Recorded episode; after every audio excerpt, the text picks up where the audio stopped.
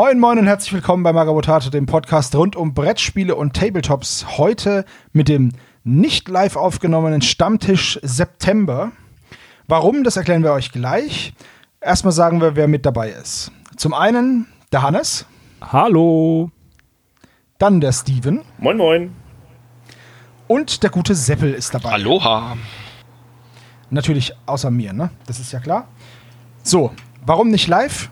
Nun, es begub sich zu der Zeit, dass das Datum so doof gefallen ist, dass keiner von uns aus der Redaktion zu dem Zeitpunkt zu Hause ist, äh, an dem wir den Stammtisch hätten aufnehmen können.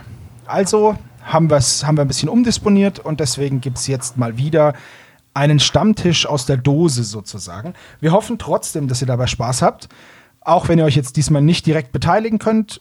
Für mich und mein Geldbeutel vielleicht gar nicht so schlecht, werde ich nicht die ganze Zeit angestiftet, irgendeinen Quatsch zu kaufen. Äh, übrigens, die Minis von Excellent sind da und die sind exzellent. Also die sind richtig, richtig cool. So, das wollte ich nur gesagt haben. Bevor ich jetzt weiter schwafel, bleiben wir doch einfach mal in der Reihenfolge. Äh, Hannes, was malst du und was trinkst du heute? Ähm, wir nehmen ja recht früh auf, deswegen habe ich noch einen Kaffee und ich male eigentlich nicht. Ich bereite noch die letzten Sachen vor für den Malathon. Da habe ich ähm, noch ein paar Dinge zu ähm, entgraten, beziehungsweise ich muss ein paar Supports abmachen. Und das mache ich jetzt, damit dann, wenn dann der Startschuss fällt, ich sofort loslegen kann. Ziemlich cool. Also bei dir gibt es Kaffee, alles Ja. klar. Äh, Steven, wie sieht's bei dir aus? Ja, da wir ja schon nach 14 Uhr haben, gibt es bei mir halt schon Bier. Und zwar ein, das ist das tschechische, also gehe ich mal von aus, ich spreche es aus, Budweiser. Und da halt Ich sag jetzt mal ja. Ich dachte, du sagst jetzt Pivo oder so, aber okay. Nein. Ja, es gibt ja das Budweiser, das ist halt das amerikanische. Und ich habe hier halt die tschechische Variante. Und das heißt doch Okay. Budweiser. Bin ich eigentlich der Meinung. Aber egal. Genau. Äh, malen tue ich nix. Äh, ja. War ist heute nichts äh, allzu Großes da. Ich will einfach mit euch quatschen. Okay, cool. Seppel, wie ist bei dir? Ja, maltechnisch bin ich ähnlich langweilig wie äh, Steven. Was heißt, ähm, dadurch, dass ich heute den ganzen Tag äh, Kisten geschleppt habe aufgrund von Umzügen innerhalb des Hauses und extern des Hauses, ähm, habe ich auch gar nichts mehr zu malen in diesem Zimmer, wo ich jetzt gerade aufnehme. Deswegen wird das mit Malen und Basteln schwierig. Und äh, wie gesagt, den ganzen Tag on Tour gewesen und damit ich die Nacht jetzt hier noch halbwegs überlebe, habe ich mal wieder meinen guten Flying Power Extreme Sour Energy Drink Himbeere. Himbeere. Gut, dass du die Geschmacksrichtung noch dazu genannt Ja. hast. Künstliches Zuckerzeug hätte auch gepasst. Äh, ja, bei mir ist es so, wie es die frühen Abendstunden rechtfertigen, habe ich hier ein Bierchen aufgemacht. Schön aus der ortsansässigen Brauerei, ein helles. Und ich ähm, versuche zu bemalen. Und zwar mein verkacktes Killteam. Also, das Killteam ist cool, aber ich habe es verkackt, die Deadline zu halten und habe den Killtember nicht geschafft. Jetzt muss ich es aber im Oktober schaffen, sonst ähm, bin ich mir selber sauer. Zähl mir das schon Das als. First Blood eigentlich, dass du deins schon nicht geschafft hast? Ist das schon das First Das Blood? kann, das ist eigentlich, eigentlich richtig, ja. Das ist, ich hab's, ah, ich weiß auch nicht. Ähm, alles gemalt, alles, äh, alles gebaut, alles grundiert und dann zwei Wochen lang keine Möglichkeit gehabt, irgendwas zu machen. Super ärgerlich. Naja. Mal gucken. Äh, dann gucke ich, dass ich es eben jetzt hinbekomme. Wäre ja noch schöner. So. Um mal ganz sanft einzusteigen in unsere News, reden wir über GW. Nein, Quatsch. Das wäre ein super sanfter Einstieg. Äh, nee, ich würde sagen, der Hannes hat was rausgesucht und zwar von äh, Grabbelcast, Gr- Grabbelcast, ein pre-painted Shipwreck. So, die News haben wir wie immer vom Brückenkopf stibitzt bzw. zusammengetragen und äh, ja, Hannes, du hast hier ein Boot und einen Stein und eine Person auf einem Brett und ein Fass. Ja, meine erste Frage ist, habt ihr schon mal was von Grabblecast gehört? Ich habe nämlich bis jetzt noch nichts davon gehört, bis ich ähm, diese News gesehen habe. Doch, Grabblecast, also kenne ich schon, also die waren schon öfters auf dem Brückenkopf, die haben viel so einen kleinen Schnickschnack, so ähnlich wie du es rausgesucht hast. Also die haben sehr coole Sache. Ich habe auch so ein, so ein, so ein Mini-Wald-Diorama Ähm, das würde gut zu deinen Muschi-Band passen. Das sind so lauter Baumstümpfe, wo dann auch die ähm, Eichhörnchen rausgucken und so weiter. Die haben relativ vielen coolen Kleinkrams. Ja, und vor allem haben die den ja auch teilweise pre-painted. Also die Sachen gibt es ähm, teilweise angemalt und auch nicht angemalt. Und ähm, die, die Sache ist jetzt die, dieses Schiff, Wrack, also das ist ein Stein, dann ein zerstörter Rumpf, ein schwimmendes Fass und ein Mann auf einem Brett. Erstmal finde ich diese Person auf dem Brett ziemlich cool, weil so ein Geländestück oder so ein Bits habe ich noch nicht so oft gesehen. Mit einem Ertrinkenden, also Verluste hat man ja immer wieder, ne? Aber das habe ich noch nicht gesehen, würde zum Beispiel Piraten- oder eine Schlachtplatte ziemlich aufwerten, meiner Meinung nach. Aber wäre euch das die 22 Euro wert, äh 20 Dollar sind es wert, dass es bemalt ist, weil unbemalt kostet es, glaube ich, 16 Dollar. Das heißt, ihr zahlt nur 6 Dollar mehr dafür, dass es bemalt ist. Also die 6 Dollar wären dann mir persönlich fast egal. 10 Dollar sind es, es sind nur 12 Dollar, die sind, äh, die es ähm, teurer ist fürs Bemalen lassen. Ja, dann wird es schon wieder enge. Aber auf der anderen Seite, ähm, die, die Innovation, also wie du schon sagtest, diesen, diesen auf der Planke treibenden, vielleicht Überlebenden, den hat man einfach nicht so oft. Und das sind genau diese, diese kleinen Gimmicks, die ich gerne auf irgendwelchen Platten male, äh, habe.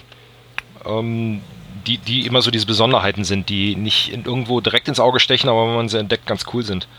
Aber die, der Preis, wenn der jetzt ja, 6 Dollar okay, 10, was du jetzt gesagt hast, das wird dann schon wieder enge, weil dann kann man es auch mal schnell selber kurz Grundfarben drauf waschen und dann trockenbürsten, weil viel mehr machst du mit dem Geländestück jetzt noch auch nicht. Das ist kein Überlebender, das ist äh, Jack, der mit Rose endlich mal Schluss gemacht hat. Und, und sich trennt. Ich, ich brauche ich brauch, ich brauch ein bisschen räumliche Distanz. Ich lasse mich irgendwo in der Südsee anspülen. Ja. Also ich finde grundsätzlich, ähm, für alle, die kaum Zeit haben zum Bemalen, ist das natürlich praktisch und je nachdem, ob das jetzt hier schon der der Standard dafür ist, wie du das auch bekommst, kann es passen, aber jetzt mal angenommen, du bemalst dein Holz ganz anders, dann passt es vielleicht nicht gar, äh, gar nicht so in deine Szenerie mit rein. Finde ich jetzt. Also, ich meine, das Geld wäre es mir zwar wert, wenn ich jetzt nicht so viel bemalen würde, aber ja, ich hätte halt Schiss, dass es einfach nicht farbtechnisch zu meinen anderen Minis oder äh, Geländestücken passt. Naja, die Sache ist ja die, ich glaube, diese Pre-Paint-Sachen richten sich grundsätzlich eher an Rollenspieler ähm, als an irgendwelche Tabletopper, weil, wie, wie du sagst, dieses Ding anzumalen ist keine große Sache. Du äh, kodierst ja. es am besten gleich braun irgendwie mit der Airbrush oder so, wascht einmal und dann einmal trockenbürsten, dann hast du ja schon einen guten Effekt. Also, aber viele, die halt jetzt nur Rollenspiel spielen als Tabletop-Simulation, so ein bisschen, so D&D, die haben vielleicht nicht die Infrastruktur, um das zu malen. Die haben halt keine, keine Airbrush oder kein, keine Farben und keinen Pinsel. Und bevor du dann massiv Geld investierst, um diese Sachen zu bemalen, kann man sie auch eigentlich gleich bemalt kaufen. Hier gibt es noch diese Adventurer Tents, die finde ich sehr, sehr cool. Ich weiß nicht, ob ihr die gesehen habt. Ja, habe ich auch gesehen. Die haben coolen, eine coole Bemalung. Unten drunter grün und obendrauf so, so Tierhäute in braun. Also ich muss sagen, für so eine pre-painted Bemalung sieht es echt gut aus. Und wenn man sich überlegt, dass man ja, 12 Dollar oder so bezahlt, zusätzlich, um das dann bemalt zu bekommen, finde ich das echt ein guter Deal, weil ich weiß jetzt nicht, also dieser Bemal Bemalservice ist ja jetzt auch äh, recht teuer. Also darüber haben wir ja schon ein paar Mal geredet, dass es das natürlich wert ist, aber halt für die einzelne Miniatur dann halt die Miniatur dreimal so teuer macht ungefähr. Und bei einem so teuren Hobby, wie wir das haben, ist es natürlich dann nochmal eine Überlegung wert, wie man das macht. Ähm, aber tatsächlich jetzt für Rollenspieler, die, wie du es gesagt hast, Hannes, die vielleicht nicht die Infrastruktur haben oder die einfach auch keinen Bock darauf haben, ähm, sondern einfach nur zocken wollen, finde ich das gar nicht so schlecht, weil du brauchst für so Encounter ja jetzt nicht unendlich viele Sachen. Und deswegen äh, finde ich das gar nicht so schlecht, dass es sowas gibt. Das ist natürlich auch super schön, dass es das alles auch unbemalt gibt. Ne? Also zum Beispiel, das bemalte Schiff kostet 22 Dollar.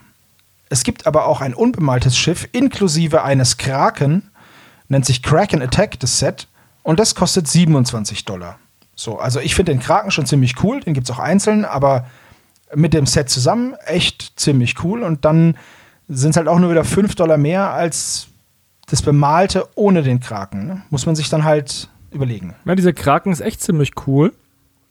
Der äh, ist, besteht halt aus sechs, sieben Teilen, die halt alle einzeln aus der Wasseroberfläche herausgucken. Also, wenn man die einfach alle based. Es gab ja auch mal dieses Abenteuer mit dem Wächter im Wasser vor den Toren von Moria im White Dwarf, ne?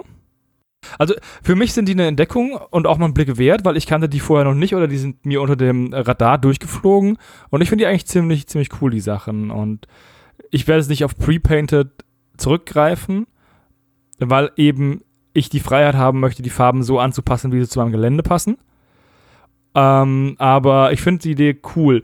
Was ich aber noch sagen möchte ist, das Problem mit diesen Tabletop äh, D&D-Sachen, die man da so nimmt, ne? Du brauchst ja wirklich jedes Monster, wenn du das darstellen möchtest. Und dann wird die Sammlung schnell riesengroß, weil wenn du halt weißt, du hast, keine Ahnung, nur äh, einen Untoten und acht Orks und dann wirst du die Modelle einsetzen, dann stößt die Gruppe halt ständig auf acht Untote äh, und acht Orks. Also, das heißt, es ist schon irgendwie, ich kann mir vorstellen, dass das dann sehr, sehr schnell auch sehr teuer wird, wenn man halt mal ein anderes Setting haben möchte oder einen anderen Gegner. Weil du halt ja wirklich jeden nur einmal einsetzen kannst im Endeffekt. Ja, aber das Problem oder ähnliche Problem haben wir ja auch jetzt als Tabletopper ähm, klassisch bei Frostgrave. Also ich kenne jetzt bisher keinen, der fast alle Encounter ähm, vorrätig hat in mindestens einer Ausfertigung, dass die auch jederzeit mal ins Spiel ähm, gebracht werden können über die Tabelle, über die, wenn, wenn du sie auswürfelst. Da ist das, glaube ich, ob du jetzt nur bemalt kaufst, spart dir jede Menge Arbeit und Zeit, weil auch wenn wir die freie Farbwahl haben, wenn wir jetzt nur mal bei diesen Zelten bleiben, weil die sind ja relativ simpel zu bemalen, steckst du ja doch eine gewisse Zeit rein. Weiß nicht, was braucht man für so zwei Zelte zum Bemalen in dem Standard, wie sie da sind? Keine Ahnung. Stunde? Ja, ja. Stunde eineinhalb, wenn man. Na, mit Trocknungszeiten allen drum und dran, aber das sind anderthalb Stunden die kann man dann auch wirklich jetzt dann nicht nur in, in jetzt wirklich, wie oft hast du jetzt äh, Szenarien jetzt bei deinen, deinen Pen-and-Paper-Runden, wo du jetzt nur an deinem Zeltplatz, rum, Zeltplatz rumhängst? Also da würde ich dann eher die, die, die, die, die Zeit, diese anderthalb Stunden, wenn ich es jetzt schon kaufen würde, dann eher in meine Helden oder sowas investieren, als jetzt, ähm, dann kann man sich auch mal die zwei Zelte mitnehmen. Und wenn man das jetzt mal runterrechnet, 24 Dollar, wenn es jetzt umrechnet, was sind das, um die 20 Euro? Ähm, gut, Versand lassen wir jetzt mal außen vor. Dann ist es auch gar nicht mehr so viel teuer als manche Sachen von Microart Studios oder sowas. Also das ist, ich finde das, es geht noch. Ja, ich finde auch, dass es geht vom Preis. So ist es nicht. Aber wie gesagt, für mich sind die eine, waren die eine positive Überraschung, mal was zu sehen oder einen Anbieter zu finden, den ich jetzt über die lange Mario Potato-Karriere jetzt noch nicht gesehen habe. Und ich mag einfach den Dude, der sich so trinken am Brett festhält.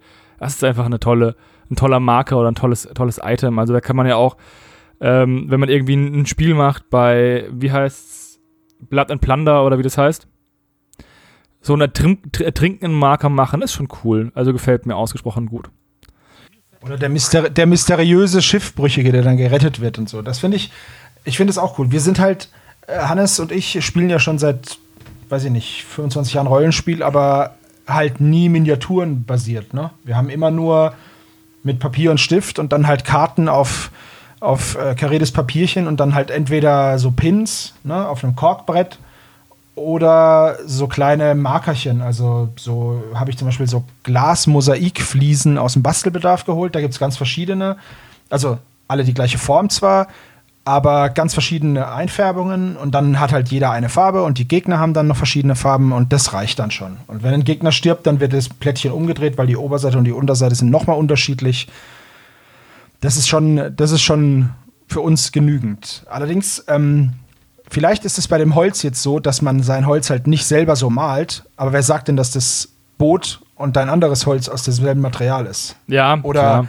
hier gibt es ja auch, ja auch alles mögliche. Ähm, bemalte Kessel. Wenn das so einzelstehende Teile sind, finde ich, kann man die super gut äh, vorbemalt kaufen. Also, ne, das sind ja jetzt, du kannst hier ja auch einen ganzen, ja, so ein Big Wood Set heißt das. Das kostet jetzt 62 Dollar, das ist jetzt nicht mehr ganz so erschwinglich, würde ich sagen. So Baumstümpfe und so Zeug, was Seppel vorhin auch gesagt hat. Aber wenn man das hat, dann braucht man ja auch nicht unbedingt, es muss ja nicht das ganze Holz gleich aussehen. Also ich finde, das ist jetzt kein wirklich gravierendes Argument zu sagen, ah nee, ich kaufe es mir nicht vorbemalt, weil es nicht komplett identisch ist. Im Gegenteil, ist doch gut. wenn die Baumstümpfe ein bisschen anders aussehen und eine andere Färbung haben. Mhm. Was weniger gut passen würde, ist, wenn der Bemalstil sich stark ändert. Wenn halt ein Teil, jetzt zum Beispiel der Soldaten NMM hätten als Waffen und der anderen nicht, dann würde das eher brechen, als dass die halt eine andere Metallfarbe haben. Ja gut, aber das haben wir ja hier nicht. Ja, nee, Also- weil ich nehme an, dass es aus derselben Werkstatt kommt. Das heißt, der Stil wird immer ähnlich sein. Das ist, war ein Argument noch pro dieser pre-painted Sachen. Also diesen Boiling Cauldron zum Beispiel, unbemalt, den überlege ich mir wirklich, ob ich mir den mal so einen mal zulege. Der kostet 7 Dollar und würde vielleicht gut zu meiner Death Guard Armee passen, weil Nurgle hat ja so einen Kessel und so und der sieht eigentlich ganz cool aus. Und den selber bauen ist doof, ausdrucken, weiß ich nicht, kann ich natürlich machen. Hm, mal gucken. Ja, wir den Spontan-Tausch. Ja? Äh, spontan den mal auf kaufen. Wir können auch spontan was tauschen. Das ist überhaupt kein Problem, Steven. Lass uns was tauschen. Das, Das Ding ist, das Ding ist, der, der Cauldron ist jetzt auch noch im Special Offer, ne? Der kostet jetzt nicht 8 Dollar, sondern 7. Also, das ist auch noch ein krasses Angebot. mega. Muss ich mal gucken. Naja, es Muss ich sind- mal gucken. Das sind schon 12,5 Prozent, ne? Rabatt. Also, die haben auf jeden Fall ziemlich viel. Die haben auch, Steven, was äh, für Infinity. Oh nein, sag sowas nicht. Ja, sind halt nur Marker und Schablonen, aber halt in verschiedenen Farben und so. Und so, so äh, Organisationsbrettchen für deine Marker. Werden wir mal sehen. Also, äh, Grabblecast auf jeden Fall. Ich kannte die zwar schon, aber ich habe da gar nicht so drüber geguckt. Äh, die haben anscheinend auch immer wieder mal was im Angebot. Und für ziemlich viele Se äh, Settings, äh, ja, so kleine Beigaben. Also es gibt zum Beispiel auch einen, einen Goldhaufen. Finde ich ganz cool. Einfach nur Münzen und Gold. Ja, also Ja, für gut, okay. Äh, Und auch Schatzmarker. Ja, also immer ein Blick wert für jemanden, der noch ein bisschen Gedöns sucht. Wenn- Man muss halt mal gucken, wie das Shipping ist und äh, wie toll und so. Wenn es Dollar sind, wirkt es so ein bisschen, als wäre das ah, okay, we ship vom Krasnodar Rasha. ja, dann ist es kein Problem. Das aus Russland ist tatsächlich, wenn ich was aus Russland bestellt habe, hier zum Beispiel V&V Miniatures oder äh, Hardcore ist doch auch aus Russland, glaube ich, ne? Die Sachen sind sehr schnell da, muss ich sagen. Ich kann zwar die, den Absender oft nicht lesen, aber das Zeug ist schnell da. Ist ja auch egal, du willst ja nicht zurückschicken. Ja, so zwei Wochen, Genau. ne, glaube ich. Etwa. Ja, also recht fix. Ähm, kommen wir mal zu einem Thema, bei dem die Lieferzeiten sich schon ein, ein wenig schwieriger erweisen könnten. Und das, obwohl es viel näher ist als Russland. Großbritannien. Es gibt neue Previews von Oathsworn für Boris and Badgers. Das haben zwei rausgesucht, einmal der Seppel, einmal der Hannes und auch bei mir waren sie in der näheren Auswahl. Ich habe das Regelwerk von Burrows and Badgers. Das habe ich mir damals auf der Salut gekauft. Und ich habe auch zwei Männchen. Das war's. Aber ich habe sehr viel Bock auf diese niedlichen Skirmish-Gefechte mit Mäusen, Dachsen, Hamstern und Vögeln. Äh, ja. Und hier gibt es jetzt eben ein paar neue Greens zu sehen. Ja, also ich hatte es, ich fange jetzt einfach mal an, Hannes. Ähm, ich hatte es mir rausgesucht, weil gerade dieser Vogel, ähm, welcher Vogelart auch immer das sein mag, mit dieser Schiebermütze und der Weste und ähm, der das Wieselfrettchen, wie auch immer, was so mit verschränkten Armen und auch der Schiebermütze da so stehen. Ich finde die Posen super ausdrucksvoll einfach, dafür, dass es Tiere sind. Wie Sebo, ich habe auch nur das Regelbuch, habe es noch nie gespielt. Aber mir gefallen die Figuren insgesamt, wobei die so ein bisschen aus der allgemeinen Range, glaube ich, ein bisschen rausfallen. Also die allgemeine sind ja dieses klassische Mittelalter-Fantasy, die wirken so ein bisschen viktorianisch angehaucht. Die sind auch Teil von dem Street Gang Set, wobei ich nicht weiß, was sich dahinter verbirgt. Aber es ist auch kein Release-Datum angegeben bei den Greens, also vielleicht planen die auch an einem, jetzt an so einem Skirmisher, der halt vielleicht ein bisschen in der Zeit vorangeschritten ist, also eher so 1900, 1800 irgendwas oder so, ne? Kann ja auch sein. Und dass es sozusagen die ersten ähm, Sneak Peeks sind, weil eben, wie du gesagt hast, die passen eigentlich nicht zu den klassischen äh, fantastischen Fantasy-Elementen. Das ist ja wirklich eher so viktorianisch mit diesem Hafenarbeiter-Wiesel oder was es ist und diesem. Ich glaube, das ist ein. Ich würde sagen, das ist ein Falke, der Typ mit der, der Vogel. Das wäre jetzt meine erste Assoziation. Möglich. Mit seiner schicken, mit seiner schicken Weste und den äh, vier Knöpfen. Ich bin gespannt, was da kommt, wenn die ähm, ein neues Spiel rausbringen. Könnte es auch sein, oder eine neue Erweiterung, dass es auf Kickstarter kommt. Dann werden wir es auf jeden Fall auch in den Kickstarter-News haben und bestimmt auch nochmal im Stammtisch besprechen, weil das sind echt schöne Modelle.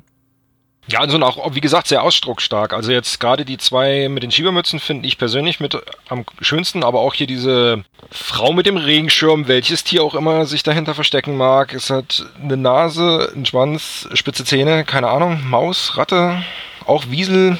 Die laufen unter, die laufen unter Shrew. Musste ich jetzt nur kurz übersetzen, was ein Shrew ist. Das weiß ich jetzt nicht auswendig, aber vielleicht sowas wie eine Feldmaus. Whatever, auf jeden Fall. Also ich finde Ja, diese. ist eine, Bitte, sag. Shrew ist Spitzmaus. Eine Spitzmaus. Ähm, gut, dann diese ähm, sich aufregende Spitzmaus mit ihrem Schirm und dem Hut finde ich halt auch super.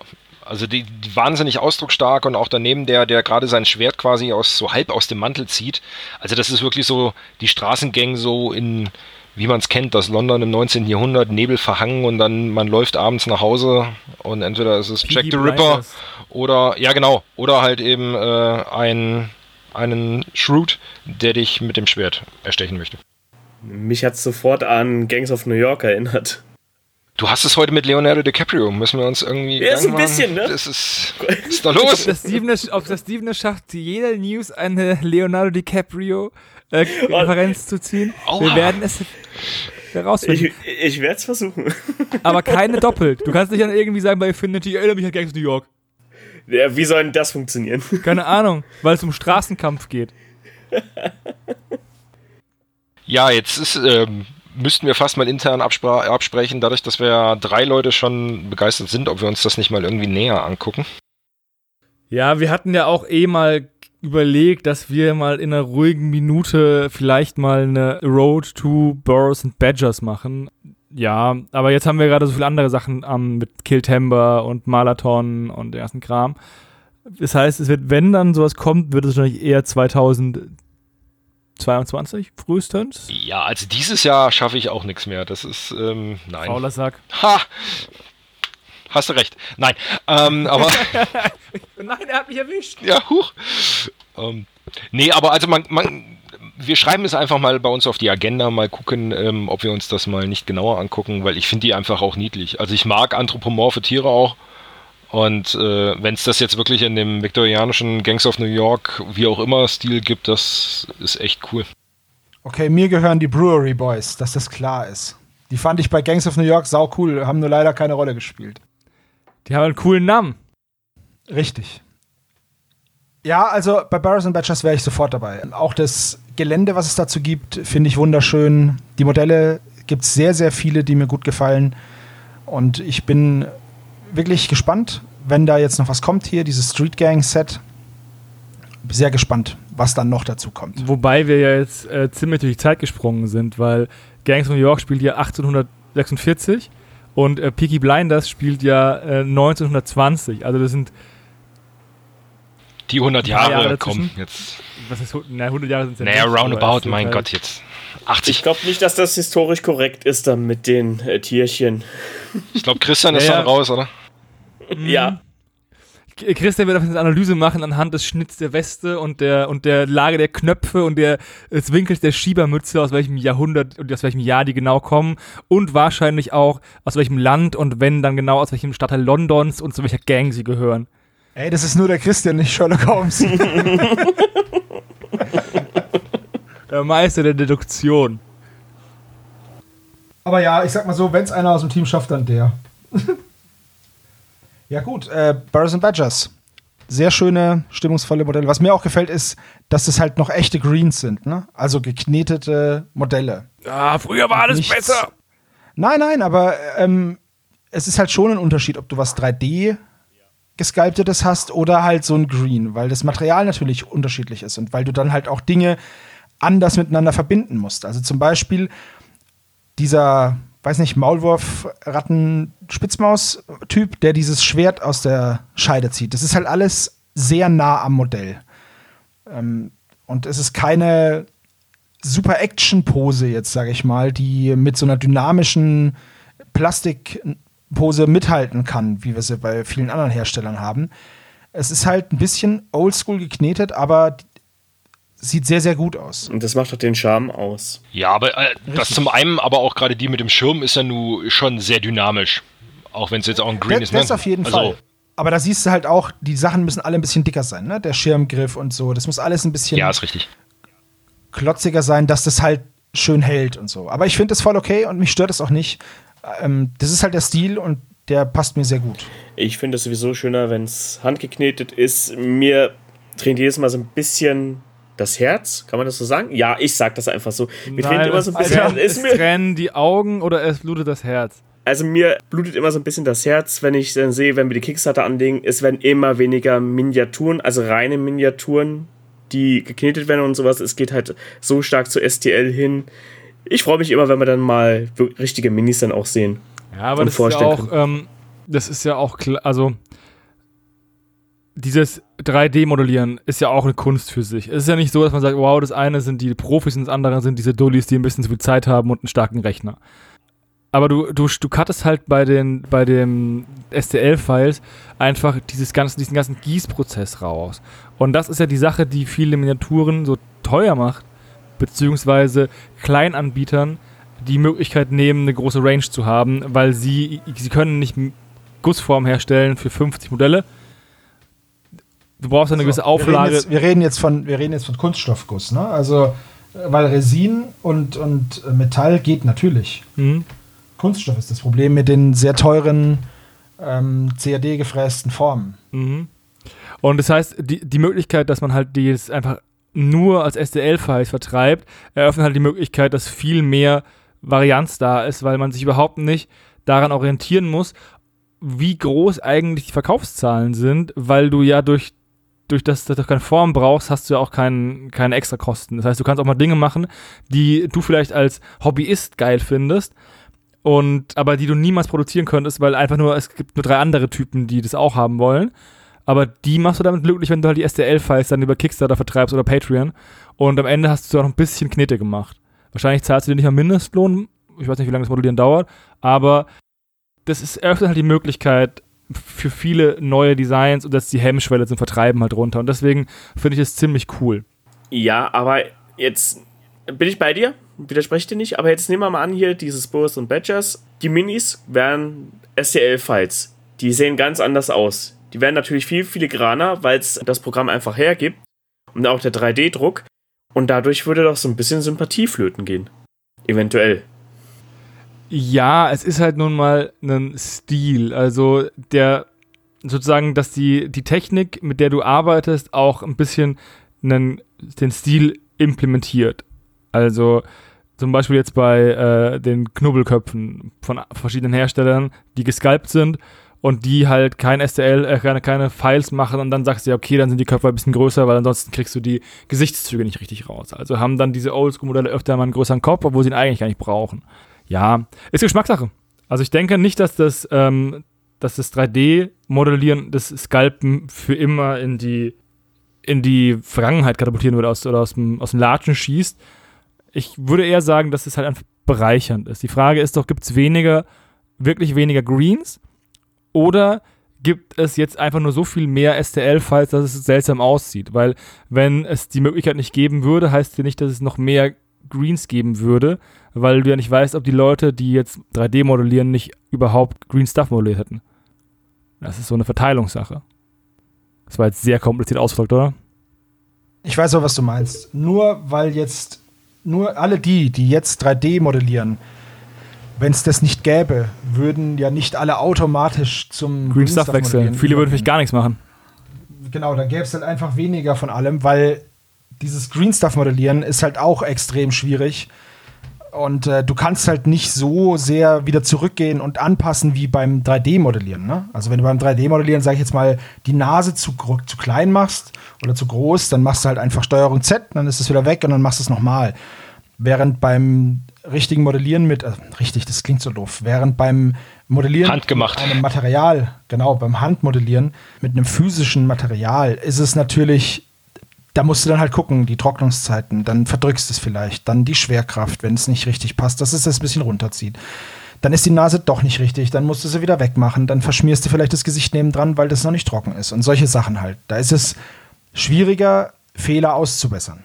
Abgesehen davon kannst du nicht Copy, also du kannst ja zum Beispiel sagen, ich mache einen Grundkörper und der dauert fünf Stunden oder sechs Stunden ihn zu machen und den lade ich immer wieder rein und modelliere auf dem was Neues drauf. Das kannst du ja bei Greenstuff nicht machen. Da musst du ja immer von Scratch beginnen, es sei denn, du hast halt irgendwie so einen, diese, diese Zinn-Buddies zum, zum Drehen, die du da als Grundlage nehmen kannst. Also es ist schon, es ist schon ein Sprung nach vorne, das 3D-Modellieren, auch wenn es halt den Oldschool-Stil ein bisschen vom, ja, an den Rand drängt. Aber umso mehr freut man sich doch dann, dass man diese Oldschool-Dinger hat. Also, das ist ja auch sowas. Wenn man jetzt der 3D-Drucksachen überdrüssig ist, dann gibt es ja immer noch genug Hersteller. Ja, man muss das auch, glaube ich, insgesamt in, in, in seiner Armee oder in das, was du gerne ähm, spielst, äh, anpassen. Also ich, ich habe ja nur für Saga eine Barbarenhorde mir aufgebaut mit äh, klassischen alten Zinn-Minis, die ihren eigenen Charme haben. Mir fehlen aber noch ein paar ähm, Veteranen. Das Problem ist, ich finde keine in Zinn, in diesem, diesem handgekneteten Charme, finde ich keine schönen. Es gibt aber jede Menge wirklich coole, gedruckte, aber die passen überhaupt nicht einfach vom Stil in meine Armee rein. Deswegen bin, also das, da muss man ja auch immer für sich selber abwägen. Optisch ist das was anderes, aber passt es dann insgesamt vom, vom Gesamtbild her? Ja, das Problem hast du ja auch bei den V&V-Wikingern, die einfach 8 Millionen Meter größer sind als die von Foundry und von ähm, Fireforge. Und auch wenn die sehr cool sind, kannst du nicht gebrauchen, es sei denn, du machst eine ganze Truppe aus denen. Ja, und dann hast du aber richtige Hühnen. Also, und die stehen dann noch auf, den, auf dem Hero Stone und dann ist es halt irgendwann. Epic! Epic! Mhm. Mega epic. Ja. Das waren meine Two Cents zu äh, Oathworn und zu, zu Modellieren allgemein. Okay, dann lassen wir das einfach mal so stehen. Gehen wir mal von Old School zu krasser New School. Denn Infinity hat mal wieder einen riesen Batzen von Modellen angekündigt. Der Steven versinkt ja gerade in Infinity, wie sich das gehört. Man fängt ein System an und dann macht man noch eins und noch eins und noch eins. Und dann kommt das System, auf das man eigentlich die ganze Zeit gewartet hat, aber dann ist der Pile of Shame schon riesig. Beim Steven ist das äh, Infinity, das System, auf das er immer gewartet hat und mit dem er sich jetzt zumüllt. ähm, ich kann es aber auch verstehen, wenn ich die Modelle sehe. Also ich habe die News rausgesucht und ich habe mir, es kam ja letzten Monat dies, das neue Code One raus, Crimson Stone, habe mir die Minis geholt, habe sie ausgepackt, noch nicht zusammengebaut, einfach nur genossen, mir die, die 10 Minis angeguckt Mal und bin gestreichelt. begeistert. Ja, und gestreichelt natürlich. Mit ihnen in einem Bett geschlafen.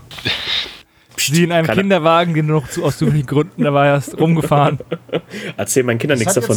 Jetzt, das hat jetzt sehr schnell einen sehr komischen Twist genommen. ja. Steven, bitte Ähm. mach weiter, wir wollten dich nicht unterbrechen. ja, ich wollte nur wissen, äh, habe ich hier irgendwo Kameras, dass ihr so viel wisst, aber okay. ähm, Wir kennen Nein. dich einfach schon lange genug. Ich mag einfach Infinity. Ich finde dieses Universum richtig cool. Ich habe zwar erst ein Spiel gemacht mit einem Freund damals in Trier. Der hat mich so ein bisschen da reingezogen. Ja, und ich bin halt momentan einfach nur am Sammeln. Es kommt halt ständig sowas anderes dazwischen. GW. Aber nichtsdestotrotz hat der Brückenkopf eine News geteilt, wo die nächsten anstehenden Previews von Infinity von der Freak Wars Con geteilt wurden. Und ich möchte jetzt gar nicht so auf Team Raid eingehen, weil ähm, das habt ihr jetzt beim letzten Stammtisch schon gemacht. Meine Meinung dazu ist noch nicht bekannt, aber ich sag mal so, wenn da geile Minis dazukommen, könnte ich mir das vielleicht holen, aber bisher haut es mich leider nicht vom Hocker. Was mich allerdings sehr vom Hocker haut, ist wieder Code One. Und zwar die Ariadna bekommen ein Beast Pack und so ein Polaris-Team. Also die sind dann alle so mit Wollmützen angezogen und da gibt es so ein nettes Mädel, die hat einen Bären mit dabei. Finde ich halt richtig cool. Erinnert mich so ein bisschen an Mirage 5, die ja, wo das Rotkäppchen ja den Wolf mit dabei hatte. Die Bestellung ist sowas von schon gesetzt bei mir. Ich finde das halt einfach cool. Die Posen sind auch cool. Ja, das Einzige, womit ich halt wieder nichts anfangen kann, ist bei den Panosianern. Die haben halt dieses Helm über Helm-Prinzip, was ich bis heute nicht verstehe, warum man sowas macht. Aber ja, aber die Ariadna, die sie da jetzt vorstellen, die gefallen mir alle sehr gut und ich glaube, da werde ich wahrscheinlich meinen Pool vergrößern müssen, obwohl ich noch nicht mal angefangen habe, mein äh, Pile of Shame hier abzubauen. Die Ironie ist, dass du diese News rausgesucht hast, weil genau diese News, beziehungsweise ein paar Figuren, die du gerade als für dich negativ mit diesem Helm über Helm ähm, ja. betitelt hast, genau die haben mich gecached, dass definitiv ein Projekt für 2022 Infinity bei mir sein wird. Der eine sieht aus wie Mel Gibson. Ach, der eine. Das sind über 70 Bilder. Das ja, Ariadna, der eine, der mit dem Schottenrock, dem Schwert und der blauen Gesichtsmalung, Ach so, ja, ja. aussieht wie Mel Gibson, sieht aus wie Mel Gibson. Ja, ist ja auch nah, heißt ja auch irgendwie William irgendwas. Ja, ne? ja, genau. William Gibson. Nee, nee, egal. Auf jeden Fall. Ähm, also ich, ich bin ja Ritterfreund, das ist ja jetzt nichts Neues und Pano wäre natürlich für mich dann relativ äh, naheliegend, aber ähm, diese neuen Knights of Santiago finde ich einfach mega. Und auch diese Montesa, diese auf dem Motorrad. Das Motorrad ist, äh, weiß ich noch nicht. Also der Render gefällt mir nicht so. Das ist so, hat so einen Playmobil-Charme irgendwie, so ein Playmobil-Polizei. Ja, ne, das Moped sieht ein bisschen komisch genau. aus, auch. Aber diese, diese Pose halt eben mit diesem hochgereckten Schwert und dem fetten Kniftending in der Hand, mega. Also das war wirklich. Ja, nur, äh, ich hätte es auch cool gefunden, wenn er sich ein bisschen am Moped festhält. Ne, es steht Aber ja, er fährt ja nicht. Das ist ja, ne, er hat ja ein Bein unten. Ja, Schau mal, first. ohne Hände. Das ist auch der Grund, die, fahren, die haben immer die Hände voll, deswegen haben die auch zwei Helme auf. Aber er kann wenigstens lenken im Vergleich zu den Gewehrrädern. Ne? Also das ist. Ja, richtig, absolut richtig. Das ist ein Motorrad, das nicht nur geradeaus fahren kann. Und ich behaupte, also ich bin mittlerweile für mich persönlich, ja, Infinity ist ja, Infinity ist ja jetzt kein, kein kleines System, was jetzt. Infinity. Infini? Hast du auf Spotify? ja, ich was was? Spotty gehört. Als Fiddy warst. ja. Okay, nochmal. Ähm, Infinity ist ja kein System, was jetzt erst seit gestern auf dem Markt ist. Es ist ja jetzt nicht so, dass es schon ein paar Mal bei mir über die, über die Mattscheibe gelaufen ist und dass ich gedacht habe, oh, die sind echt schick. Aber das war mir dann lange Zeit, wo ich es bei mir im Club gesehen habe und so weiter, immer noch zu, zu kompliziert, sag ich mal, weil oh, die haben ewig, also die haben mehr im Regelbuch gewälzt und geguckt und gemacht und getan und dann kam ja dann irgendwann jetzt dieses Code One, was das Ganze ein bisschen vereinfacht hat. Und da hatte ich ja dann schon mal geguckt und äh, jetzt ist es aber, glaube ich, wirklich soweit, dass ich das dann mal mitnehmen werde. Darauf wollte ich eigentlich gar nicht hin, irgendwie habe ich gerade total den Faden verloren. Ihr habt mich etwas rausgebracht. Ist egal, ich finde es trotzdem schön, dass du jetzt äh, Code One auch mitmachen würdest. Ich hätte direkt einen Gegenspieler. Und wenn du dann die, ich drück's mal in deinen Worten aus, die Panni nimmst, äh, die gibt's ja auch dafür. Ja, bitte, wir nehmen die. Pa das, Was Das Ding ist, ich, ich würde ja auch gern bei Code One mitmachen, aber die Haki haben halt noch keine Regeln. Die Haki. Das heißt, das Schlimme ist, die heißt ja wirklich so. nein, die heißen Pan Oh, Mann, nicht Pani. Nein, Hack Islam. Achso, ja, ja, ja, ja, okay. Von, ja, ja. Das ist halt nur eine Sil Was ich noch, noch gut finde, ist dieser koreanische Schockinfanterist, der anscheinend sein Kind mitgebracht hat, weil Bring Your Kid to Work Day ist und ihm einfach so ein Schild gegeben hat und so einen Anzug. Ja, das muss ich sagen, das finde ich jetzt wieder nicht so. Die haben so, manche haben so kleine Minimis dabei irgendwie. Das finde ich jetzt nicht so cool. Das gefällt mir nicht, weil ja, ich, ich nehme Infinity halt als ein recht ernstes Universum wahr. Und da finde ich so Anime-Kids nicht so cool. Ich weiß, dass das ja so ein bisschen aus dem Anime inspiriert ist. Ja, aber dennoch, also diese, diese Roboter und diese Drohnen und Mechs und dann diese, auch diese anthropomorphen Krieger, also Bären, Wölfe, was es nicht alles gibt, finde ich okay, ist in Ordnung, aber wenn die jetzt auch noch so kleine Minimis mitbringen, ach, weiß ich nicht. Das gefällt mir nicht. Ich, das brauche ich nicht. Stell dir Also vor, es wären Pokémons. ja, aber dann finde ich es auch doof, weil ein Pokémon Tabletop wäre natürlich wieder witzig, aber das hier, ich weiß nicht, also die, die, machen halt, diese ganzen Soldaten machen ja den Eindruck so von Mhm. voll den ja, schlachtgestellten Veteranen, sehr professionell und dann eiert da so ein Minimi drin rum und das ist nicht so mein Das ist eigentlich die Podcast-Besetzung. Da haben wir den Seppel und den Hannes und den Sebastian und den Steven. Ja, ja. Und wir wissen alle, wen ich gerade angeklickt habe, ohne das Bild sehen zu müssen. Ja. Ich weiß wieder, was ich sagen wollte. Es ist ja schon ein bisschen länger, aber ich bin mittlerweile für mich persönlich an dem Punkt, dass ich mich auch traue, ähm, diese Figuren zu bemalen. Weil Infinity-Modelle sind ja nun sehr filigran und detailreich und was weiß ich was. Und ich behaupte mittlerweile sind meine Skills so für mich zumindest, dass ich mich jetzt auch an dieses Abenteuer Infinity-Modelle äh, trauen würde. Deswegen ist das jetzt auch mit ein Grund, warum das jetzt ein bisschen interessanter wird, auf jeden Fall. Ja, das ist auch ein Grund, warum ich kein. Also, Infinity, dieses Clean Sci-Fi holt mich nicht so ab. Das ist nicht so mein, mein Genre. Das zieht mich nicht so.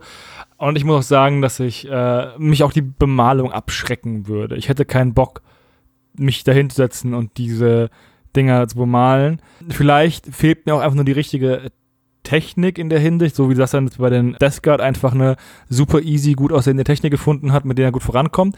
Vielleicht gibt es auch bei Infinity für, für mich rein theoretisch, wenn ich mich halt von dem von der Studiobemalung entferne, die natürlich auch für 99,999% der Maler da draußen einfach äh, unerreichbar ist. Also äh, selbst wenn, ich glaube, also da muss man auch schon richtig viel Zeit, Muße und Willen investieren, dass man so eine Malung halt hinbekommt. Und das ist auch keine große Sache. Immerhin macht der Mann das ja hauptberuflich. Das ist genauso wie mit Fitnessmodels. Wenn ich fürs hauptberuflich fürs äh, gut aussehen bezahlt werden würde, hätte ich auch vier Stunden Zeit fürs Fitti jeden Tag. Ne? Also werde werd ich halt nicht. Fitti? Für Fitti, ja, da, da ist es wieder. Also, das ist halt der Punkt. Wir malen halt in unserer Freizeit. Und in meiner Freizeit will ich mich dann auch nicht so sonderlich anstrengen. Also, es ist auch so eine. Es gibt Leute wie der Steven, die malen und wollen halt auch besser werden. Aber ich habe halt ein Level erreicht, wo ich sage, da bin ich zufrieden. Wenn ich mich hinsetze und ein Hörbuch hole und male, will ich dabei auch entspannen und am Ende ein paar schöne Modelle haben und nicht noch irgendwelche super aufwendigen neuen Techniken probieren, wo ich mich dann halb noch stressen muss. Gebe ich dir vollkommen recht, bin ich ganz bei dir. Wobei gerade bei den Infinity-Modellen werde ich mich mal doch stärker mit den Contrast-Farben hinsetzen wahrscheinlich, weil die sind für sowas natürlich ähm, optimal. Optim, die sind optimal. Da hat der Michael Martin ja mal ein paar Tutorials zu gemacht, wo er eben die Infinity Minis mit äh, Contrast-Farben bemalt hat. Und da wollte ich jetzt auch gerade sagen, Hannes, wenn du jetzt für dich halt schon Schema gefunden hast, was für dich funktioniert und du mit zufrieden bist, aber es kommt ja irgendwie neues Zeug, das ist ja nicht alles dazu da, dass du über die krassen Skills brauchst, sondern es soll ja auch Zeug erleichtern. Jetzt zum Beispiel bei diesen Ölfarben, die jetzt ja gerade so im Trend sind, die sollen ja Sachen erleichtern. Das soll ja einfach schneller gehen, als wenn jetzt mit Acrylfarbe da diesen ganz, diese Effekte dann, äh, von Hand rein, von Hand rein, du das auch gut, aber weißt du, was ich meine? Wenn du die halt, ja, peu à peu reinmalst und mit Ölfarben gehst du halt drüber, schmierst ab, wo zu Fülle ist und dann ist gut. Ja, ich glaube, keiner. Ölfarben sind ein ganz neuer Shit, ey. Also, die sind ja. noch nicht so lange Mhm. unterwegs. Die paar hundert Jahre. Aber, aber ja, zum Beispiel, zum Beispiel, weil ihr es gerade habt, um den Bemalstil. Also, ich habe jetzt für mich einfach entdeckt, okay, mit Ölfarben komme ich gut zurecht und mit Ölfarben kann ich verdecken, dass ich kein technisch versierter Maler bin. Ich habe diese Technik drauf mit den Ölfarben, die ist aber auch super easy. So. Und ich werde jetzt einfach immer versuchen, meinen Stil auf das Modell zu ballern. Ähm, ich mag dieses Grimdark, ich mag das, wenn wenige Farben drin sind. Das ist jetzt bei Infinity natürlich eher schwierig. Erst ein paar Reinheitssiegel angeklebt. Nee, aber, aber jetzt zum Beispiel bei Hack Islam, die haben ja viele Sandtöne, bisschen grün, bisschen orange ab und an. So, da muss ich halt gucken, dass ich das, aber ich werde versuchen halt einfach, wenn ich diese Modelle bemal, dann versuche ich denen auch meinen Stempel drauf zu drücken.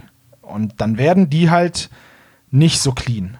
Dann ist es eben so, dann haben die halt gerade schon lange gekämpft und sind halt schon ein bisschen unterwegs. Und diesen Stil von Angel Giraldes, den, also der Typ ist ja überirdisch gut. Da machst du nichts und da, daran orientiere ich mich auch gar nicht. Also da würde ich dann sagen, okay, das sind hier so ein paar knalligere Farben bei verschiedenen Fraktionen.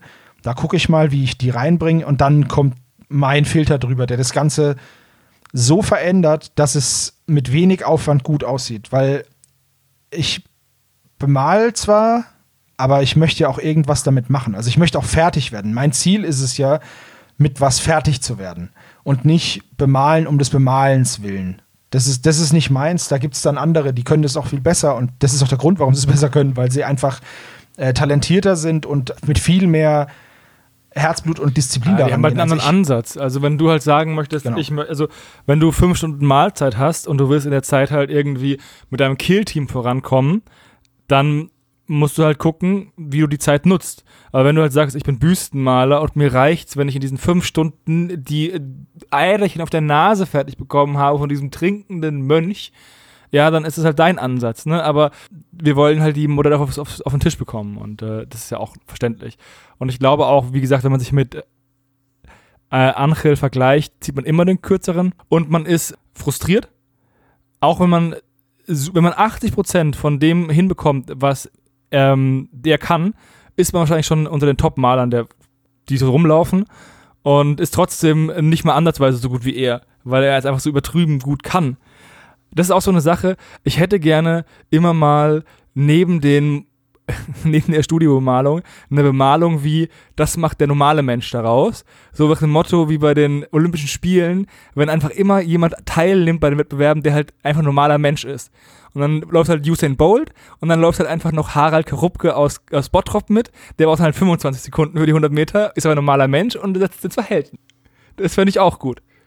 So ein Vergleichswert. Ja, so wie, wie, wie Sergeant Scale a Lot. Nur halt für äh, Malen und äh, Sport.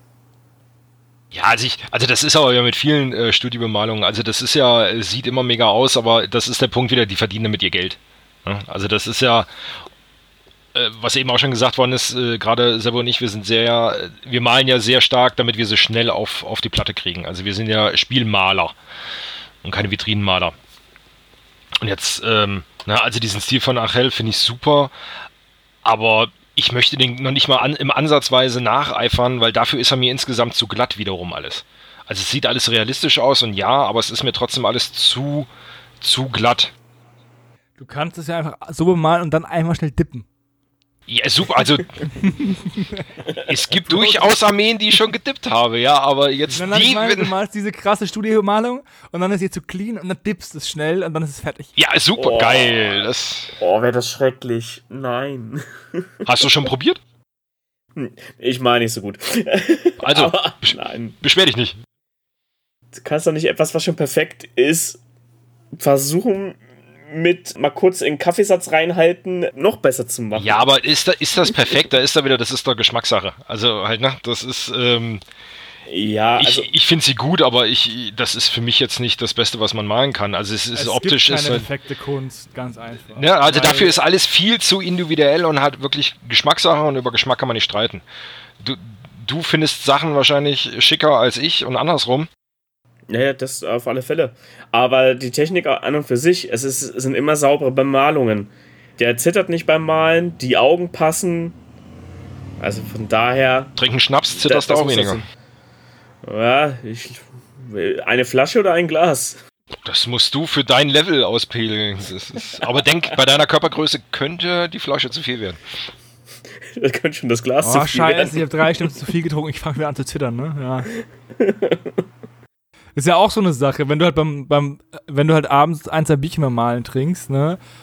Ich glaube nicht, dass Angel beim Malen trinkt. Aber der muss es ja auch nicht abends machen, der kann es ja tagsüber machen. Der fährt morgens in sein Studio, fängt an zu malen und dann ne? Es gibt genug Leute, die auch am Tag trinken. Kaffee mit Schuss, gleich zum Anfang. Ja, ist in Ordnung. Ja. Und gerade Künstler, ne? Ja, Dieses verkommene Pack. ja. Ganz schlimm. Die können auch, die dürfen auch nicht glücklich sein, ansonsten wird die Arbeit schlecht. Die Nein, müssen aber immer in so, einer, in so einem Hauch von Depression schweben, damit da Sinnvolles rauskommt. Wollen wir uns vielleicht mal ganz kurz wieder um die Infinity, so halt nicht weniger die Ma- Bemalungen als die Figuren selber irgendwie mal wieder Richtung Kernthema bewegen? wenn du magst. Wenn ich mag, ja. Äh, da muss ja die Spaßbremse. Ja, heute bin ich mal. Also gibt es denn schon Neuigkeiten, wann Hackislam abgedeckt wird von diesem Code One? Es gibt ja diese Grafik für, was sie dieses Jahr machen. Und da war Crimson Stone äh, mit Anfang August. Und dann ist rum für dieses Jahr. Ich würde mal sagen, wart noch ein Jahr. Verdammt. Wo, wo, das ist ja toll. Das ist ja nicht so gut. Okay, ich sehe schon, ja. Crimson Stone Code Red war Anfang August, genau. Und dann kommt Season 13 im September. Und Ende Oktober kommt Tag Raid und dann ist nichts mehr. Dann ist erstmal nichts mehr. Andererseits musst du auch so sehen, wir haben genug andere Projekte jetzt erstmal. Es kommt dir also zugute. Du wirst nicht direkt Was? unter Stress gesetzt. Genug Projekte, sowas gibt? Für mich ja. Ja, nein, ich habe auch wirklich zu viel zu tun. Also Äh, Infinity muss ich mich auch noch mal ganz neu drauf einlassen, weil ich, wie gesagt, das noch nie gespielt habe. Ganz anderes Würfelsystem. Hannes wird's hassen. Man muss mit dem W20 klein würfeln. Das ist einfach vollkommen falsch. Das ist einfach ein Konzept, was, was in sich falsch ist. Das ist, vielleicht kann man das so rein theoretisch machen, aber es ist moralisch einfach verkommen. Verkommen. Aber 30 W6 zu nehmen, um jemanden Schaden zu machen. Nein, es geht darum, Das dass man beim Gro dass man niedrig würfeln muss. Das ist äh, das Einzige, wo ich wieder niedrig würfeln akzeptiere, ist mit dem W100, wenn es auf Prozentzahlen geht. Bei zum Beispiel bei einem Cthulhu-Rollenspiel oder so. Aber mit, mit 20 niedrig würfeln wie bei DSA oder bei Infinity fühlt sich falsch an und ich kann das auch nicht. Das trifft sich gut. Also ich will unbedingt gegen Hannes Infinity spielen. Ja, glaube ich. Tatsächlich, ähm, aber das ist mit dem W20, da bin ich schon sehr drauf gespannt, weil das er eröffnet natürlich viel mehr Varianz als so ein einfacher sechsseitiger Würfel. Ne? Also, das ist ja, es werden ja auch immer wieder Stimmen laut, dass GW doch bitte mal umstellen sollte vom sechsseitigen Würfel auf zumindest mal zehn Seiten, dass man mal ein bisschen mehr Varianz drin hat und ein bisschen besser abbilden kann. Ich glaube aber nicht, dass sich das jemals ändern wird. Was meinst Oder? du, laut der Aufschrei wäre, wenn die Leute auf einmal ihre teuren Würfe, die sie von GW eingekauft haben, nutzlos werden?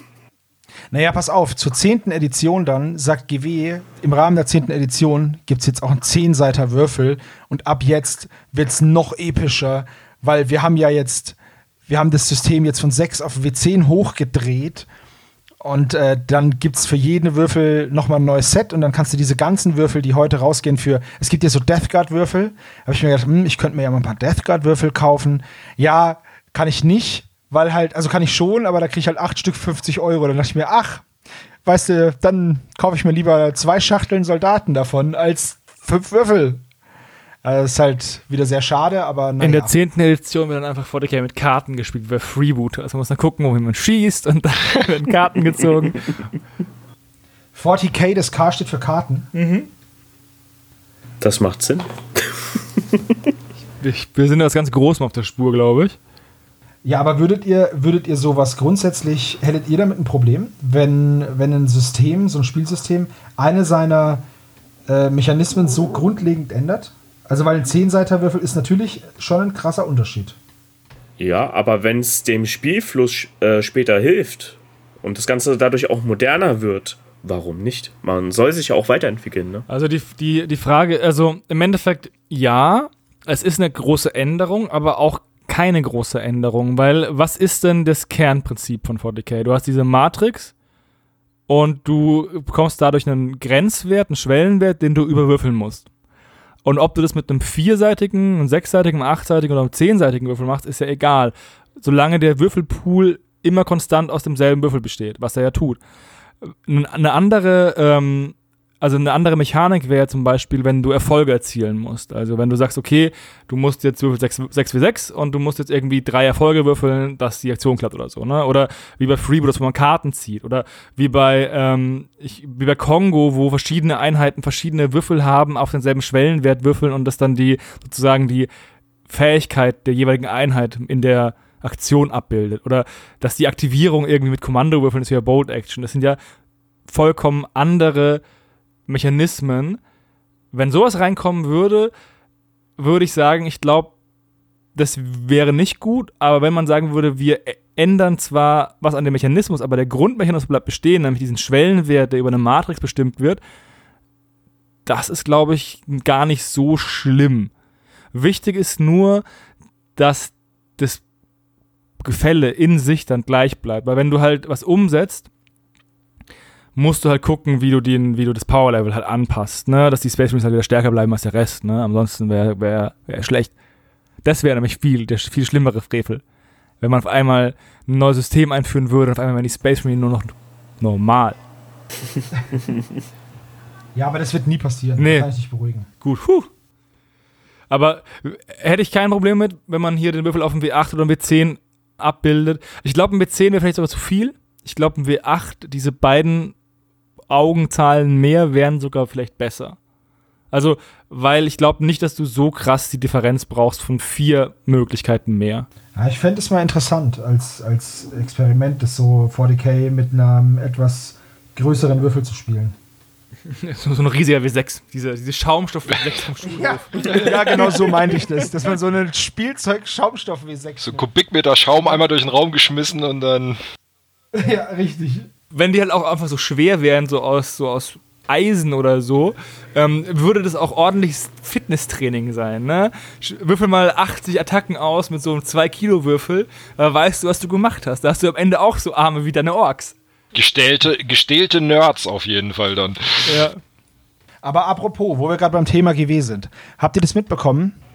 Ja. Games Workshop hat Games, Games Workshop hat eine Million, Milliarden, zig Customer bedient und hat deswegen eine Aktion gestartet. Also One Million Online, One Million Online Customers Celebration nennt sich das Ganze.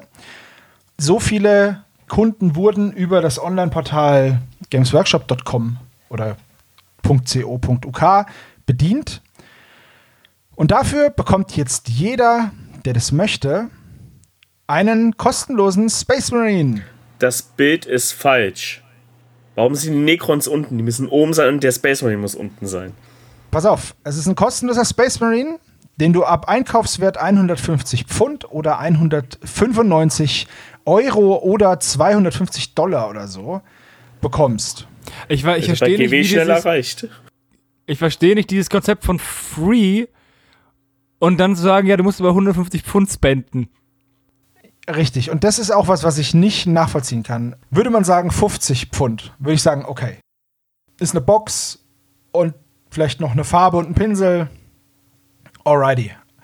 Aber für 150 Steine und du kriegst den dann halt, also 150 Pfund, du kriegst den. Selbst wenn du ihn nicht wollen würdest, bekommst du ihn dann aber.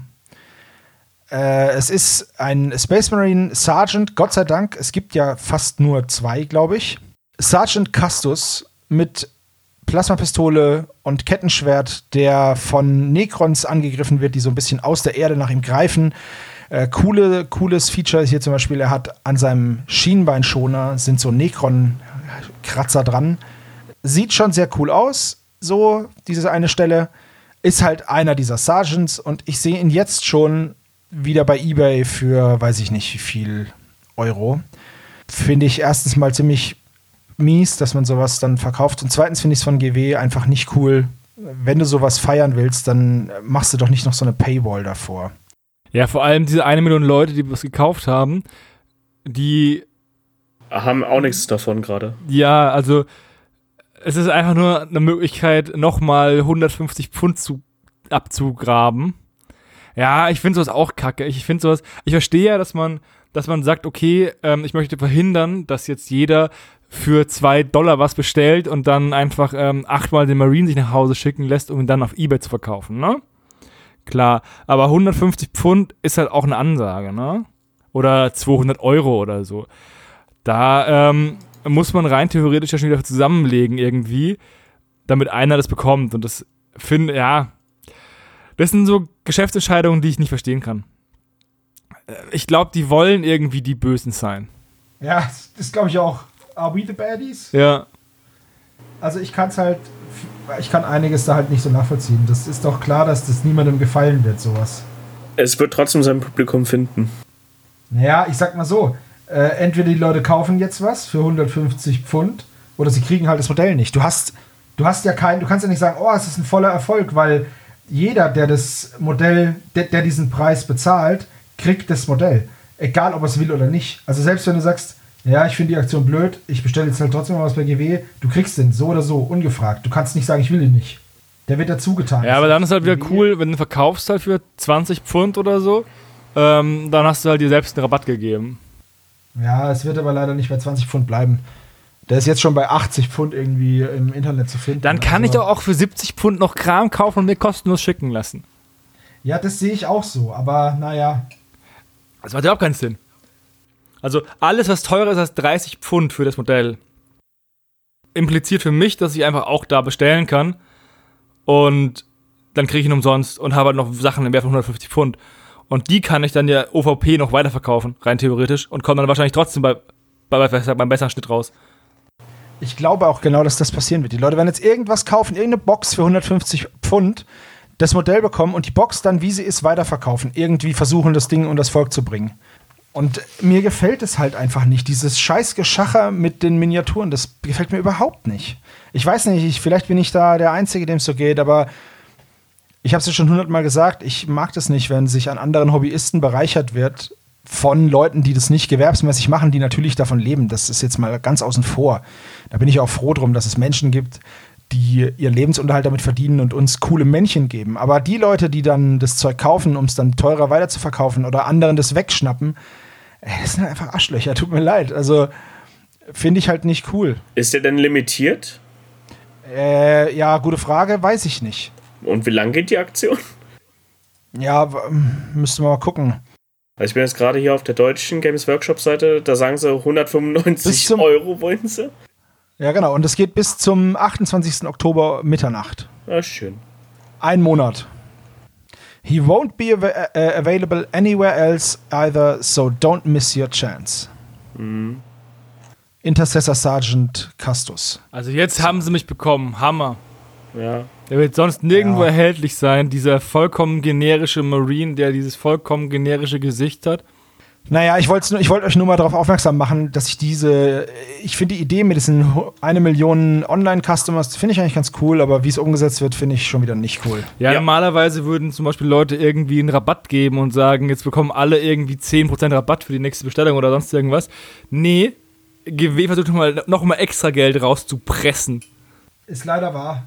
Nee, ist leider nicht so schön. Außerdem für mich eh nicht so rentabel, weil wie gesagt, ich kann keine Necrons leiden sehen. Das habe ich auf dem Spielfeld oft genug. Was? Wie ist das? Wie, wie, meinst du das denn? Ja, ich erinnere mich an unsere letzte Schlacht.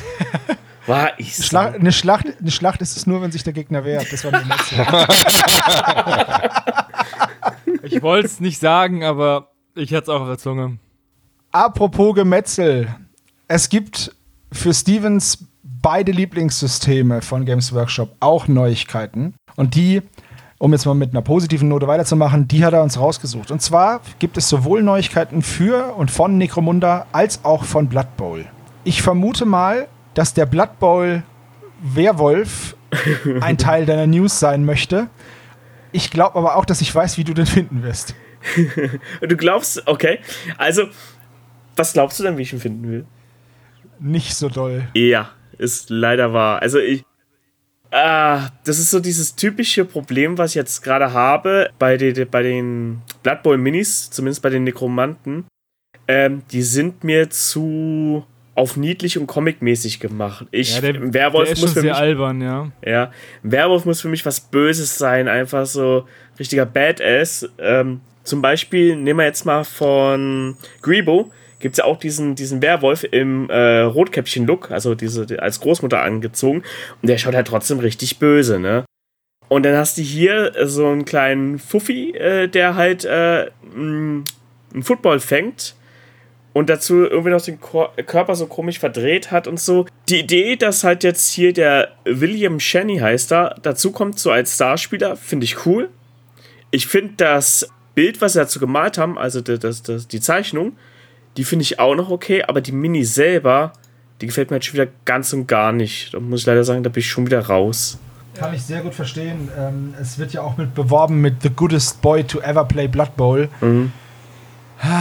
Ich kann es schon nachvollziehen, dass dir den nicht gefällt. Als ich den gesehen habe, dachte ich auch so, ja, der ist halt echt albern. Also es ist halt ein Hund, der einen Ball mit der Schnauze fängt. Ja, eben kein Werwolf mehr, du sagst es genau halt. Ne? Ein Hund, der einen Ball fängt, yo, kein Thema. Aber halt Werwolf ist für mich auch immer noch ein Lykaner. Also da war halt Underworld sehr prägend. Also das sind halt eben die klassischen Werwolfs. Das sind halt wirklich äh, Badass.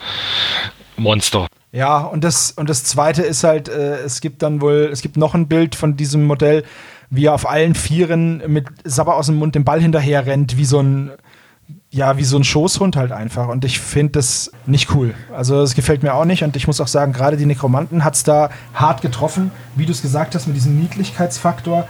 Und da würde ich äh, an deiner Stelle ganz stark zu einem Team von Grebo Games tendieren, wo die Modelle halt wirklich aussehen, als könnten sie dir den Hintern versohlen und nicht, als würden sie dir die Zeitung bringen wollen. Ja, aber das ist so ein allgemeines Problem. Ich schaue ja immer wieder so nach Nekromanten-Teams im Fantasy-Football-Bereich und es ist schwierig, echt bösen Werwolf zu finden, also der so richtig badass aussieht. Die haben alle irgendwo was, wo mich auch nur eine Kleinigkeit stört, außer jetzt halt dieses besagte Großmutterchen, so perfide wie das klingt ist das halt die krasseste Figur, die ich bisher so äh, gefunden habe. Ich weiß jetzt nicht, vielleicht gibt es irgendwo STL-Files, die mal angeboten worden sind, aber sowas kriege ich leider nicht mit. Äh, dafür setze ich mich damit nicht zu sehr auseinander. Ich schaue halt schon wirklich nach Herstellern, die äh, solche Sachen anbieten und die enttäuschen mich meistens leider. Also ich, wenn, dann muss ich aus verschiedenen Herstellern was zusammenstellen. Gibt so ein, äh, so ein buntes Mischmasch aber Steven, hast du mir durch Zufall mal von, von TD Comment ähm, für Rummelslam die, die Schiedsrichter angeguckt? Da ist ein Werwolf dabei, der halt klassisch Werwolf ist, der sich gerade so die Klamotten vom Leib reißt, weil er sich gerade verwandelt. Ist jetzt keine klassische ähm, Blood Bowl-Figur, aber das wäre jetzt mal so gerade so als Tipp unter uns zwei Bärenbrüdern. Fällt mir jetzt gerade so ein. Ja, habe ich im Blick. Und es gibt ja auch, glaube ich, äh, so ein Werwolf-Team oder sowas, ne? Ja, gibt's auch, ja. Genau, und hast mich ja eh angefixt mit dem Scheiß. Scheiß jetzt positiv gemeint. Nee, also da werde ich auch wahrscheinlich äh, ein Werwolf-Team dann nehmen. Ich finde ich find die Viecher einfach schon cool. Und ja, aber von GW, ich weiß nicht, ich bin da leider enttäuscht. Aber das genaue Gegenteil davon ist dann halt Necromunda. Weil das Teil finde ich halt wieder geil. Zwei gehen rein, Dieser einer kommt raus, zwei gehen rein, einer ja, kommt raus. ja auch wieder was Neues, genau. Ja. Ähm, hier diese typische Master Blaster Pose ja. aus, aus Mad Max wurde jetzt auch schon zig Male benutzt und äh, adaptiert. Und hier geht es um ein Modell für das Haus Kador. Ein Mutant, ein großer Mutant mit Maske vorm Gesicht, der nichts sieht, der einen kleinen, der ein bisschen verdrehte Beine zu, zu haben scheint, auf seinen Schultern trägt mit einer großen Kanone. Ja, ist halt, ist halt ziemlich grimmes Necromunda. Mhm. So. Der hat, auch, der hat auch so ein paar coole kleine Details. Also die, das Artwork zum Beispiel zeigt, dass der nicht nur nichts zu sehen scheint, sondern auch nichts zu hören scheint, weil der hat so, ein, so eine Hörmuschel direkt am Ohr, wo der kleine Gunner reinschreien kann anscheinend. So ein Sprachrohr. Vorzumelden, genau. Äh, ziemlich cool. Man muss sowieso sagen, dass die Sachen von Necromunda, die in letzter Zeit rausgekommen sind, da gab es ja auch so ein, so ein Abschaum-Upgrade irgendwie. Da gibt so es eine, so eine Outlaw-Gang, jetzt recht neu. Dass das eigentlich ziemlich cooles Zeug ist, was da rauskommt. Ich muss aber ganz ehrlich sagen, ähm, das ist fast schon ein Setting für sich. Weil einige der Modelle finde ich selbst für Games Workshop oder Warhammer 40k voll abgedreht. Also zum Beispiel gibt es halt hier den sogenannten Mercator Nautica Symphoning Delegation Blister oder Booster. Und da sind halt drei Modelle drin. Davon ist einer so ein Unterwasserroboter und zwei kann ich gar nicht zuordnen. Also hat man so im 40k-Universum jetzt noch nicht gesehen. Einmal dieser recht runde Mech-Anzug und dann aber auch diese naja, Inquisitor oder Mechanikum oder irgendwie so. Das, das ist schon sehr cooles Zeug und das ist auch schon sehr grimdark, muss ich sagen. Gefällt mir echt gut. Aber kann es sein, dass GW irgendwie in letzter Zeit die Kerzen wieder für sich entdeckt hat? Volle Kante. Oder? Ey, das hat angefangen, hat angefangen mit den äh, Redemptionisten, die dann überall diese Fackeldinger auf dem Kopf ja. hatten. Und da waren schon die ersten Kerzen. Dann, na gut, okay, sind wir mal ehrlich, es kamen die Redemptionisten, es kam viel von Kador, es kamen dann noch die Sororitas. Ähm, die haben ja alle Kerzen als, als eines der Themen. Ja, ja, aber und passt halt wieder auch hier mit dem, mit dem Flammenwerfer und so weiter und er oben auch auf seiner Kapuze hat er ja auch eine drauf, plus den Kerzenleuchter, der ganz hinten hochgeht. Also, so grim dark, so dark ist es gar nicht, die so viele Kerzen, wie die immer mit sich rumschleppen. das ist wohl richtig, ja. Was GW auch für sich zu entdeckt zu haben scheint, sind Kopfkäfige. Also irgendwas, was über den Kopf gestülpt wird. Gab es auch bei den Redemptionisten, jetzt ganz viel bei diesen äh, neuen Age of Sigma Orks. Also, nee, halt, die heißen ja Oruks. Da gibt es ganz viele, die einen Käfig auf der Birne haben. Und ja, also das scheint auch eins der, der Stilmittel zu sein, das sie jetzt oft benutzen. Also viel mit, mit am Kopf rum, rumgedödel. Also irgendwelche krassen Helme oder Käfige oder was auch immer. Scheint jetzt so ein neuer Stil zu werden. Also auch bei äh, Warhammer Underworlds Fifth Season äh, gibt es jetzt so einen Goblin, der der ganze Kopf ist eingegittert. So, äh, also es scheint so ein, scheint so ein Design-Ding zu sein. Ich glaube, da ist immer einer dabei, der hat dann eine coole Idee, ey, lass Kerzen benutzen und dann zack, gibt es überall Kerzen. Der nächste sagt, ah, wisst ihr, was cool ist, wenn man einen Käfig auf dem Kopf hat und dann machen die halt damit wieder weiter. Und jetzt die Kerzen auf den Käfig. Ja, genau. Also da gibt es halt ziemlich viel. Also auch diese GenCon-Reveals von den Orks, die haben halt auch alle irgendwie dicke Helme oder diese, diese Rüstungen am Kopf, diese Käfige. Ganz komisch. Äh, mir fehlen leider bei Necromunda nach wie vor meine Scavies. Deswegen habe ich da nur die Grundbox mit den Eschern und den Goliaths. Hey, hey, hey, könnt ihr euch jetzt mal darüber aufregen, weißt du, ich sag mal Spotty und was er sich aus und er sagt jetzt Gavies und da ist Totenstille. Was ist denn wirklich los? So heißen so. Verdammt! Die heißen Wie heißen Scavies? Du Kackbuhn. Kackbuhn. Ja, keine Ahnung von, verdammt! Was ich sagen wollte, ist einfach so Planwirtschaft bei Bits. Die kaufen einfach 15.000 Kerzenbits und die müssen dann einfach verbraucht werden. Bevor dann die neuen Tau gemacht Ja, werden, bevor die- bekommen die Drohnen auch noch Kerzen oben drauf. Oh, die werden wahrscheinlich als separate Box neben den Totenköpfen dann ausgeliefert. Wahrscheinlich. Sehr schön. Was mich, was mich bei Necromunda ein bisschen stört, ist einfach, wie man einem das, wie einem das Regelwerk ge gegeben wurde. Und das ist der Grund, warum ich bei Necromunda bei dem neuen auch überhaupt nicht eingestiegen bin. Mit nix. Obwohl mich viele der Modelle echt angesprochen haben. Ich bin ein riesiger Goliath-Fan, obwohl die einfach dumm sind wie Eimer und einfach nur überall draufhauen. Ähm, böse Zungen behaupten, das passt ganz gut zu mir, aber ich fand die halt immer schon sehr, sehr cool. Und ich habe auch eine komplett bemalte Goliath-Gang, aber halt aus den, es gab ja die ganz alten aus Metall, dann gab es welche aus, die alten aus Plastik, dann gab es eine Neuauflage aus Metall und ich habe ein Team aus all diesen drei Iterationen zusammengestellt. Ich habe nichts von dem neuen Necromunda-Zeug. Ich würde sofort Necromunda spielen, aber ich weiß nicht, ob ich es diesem, mit diesem neuen Regelwerk spielen würde, sondern äh, vermutlich eher mit dem alten Regelwerk, weil mir das irgendwie fairer vorkommt. Ich habe ja letztes Mal schon drüber geredet. Ja, ich muss auch sagen, ich habe ja die erste Grundbox, ich weiß gar nicht mehr, wie die hieß. Lass mich mal ganz kurz gucken.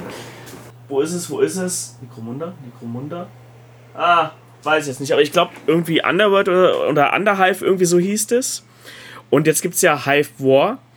Und da sind sie so ein bisschen ins Dreidimensionale, dass du halt auch äh, nach oben dich kämpfen kannst. Und bei mir war die Grundbox halt einfach, dass du auf einer Ebene gekämpft hast. Und das kam dann halt erst mit dem ersten neuen Regelbuch-Erweiterungsding, wo die Orlocks, glaube ich, wurden dann mit eingeführt. Dann kam das mit hinzu. Jetzt weiß ich halt nicht, wenn ich mir das Necromunda äh, Hive War holen würde, ob ich da jetzt alles drin habe oder ob ich dann trotzdem noch was brauche.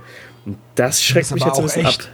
Ich finde es aber auch echt blöd, dass du in einem Spiel, in dem es um diese Untergrundstädte geht, da nicht mal die dreidimensionale Bewegungsregel drin hast. Das ist doch blöd. Das ist doch einfach, das ist doch ein DLC. Ich finde es nicht gut. Solche Sachen kennt man sonst so von EA. Inwiefern?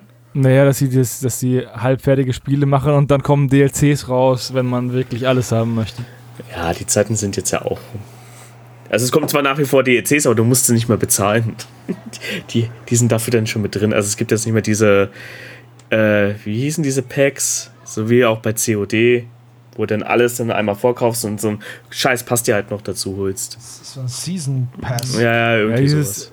Ich krieg einen Burger, okay, die Unterseite und der Salat sind dabei im Grundspiel, aber hier Zwiebeln äh, gab es nur für Vorbesteller und das Fleisch ist ein DLC und das obere Teil gibt es nur, wenn du es über den Shop von Epic gekauft hast. Ja, pass aber auf. Ich habe hier einen Lieferant, der liefert Burger, aber da ist halt wirklich nur das, äh, das Fleisch, das Brötchen, der Käse und die Soße halt dabei. Und alles andere, wenn du Zwiebeln, Gurken und sonst noch was dazu haben willst, du einen Cheeseburger, das musst du separat bestellen.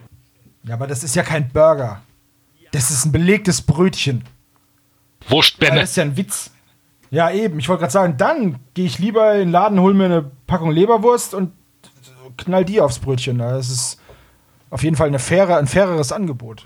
Sowas wird halt überall irgendwo so ein bisschen getrieben, ne? dass du halt wirklich nur so die Grundrezepturen hast und nur für ein bisschen extra, was für uns eigentlich normal ist, darfst du dann halt schon wieder extra zahlen. Ja, ich bin voll der Riesenfan von Kapitalismus. Also finde ich toll. Ist die beste Idee seit geschnitten Brot. Naja. Okay, also die Neuigkeiten von Necromunda und Blood Bowl haben wir dann damit erstmal abgehandelt. Die Redemptionisten reizen mich immer noch, aber ich habe auch noch die alten Redemptionisten hier und wenn ich da was machen will, dann mache ich erstmal mit meinen alten Modellen was. Mir gefallen die neuen Delucky ziemlich cool oder Delacque oder wie man sie auch immer ausspricht.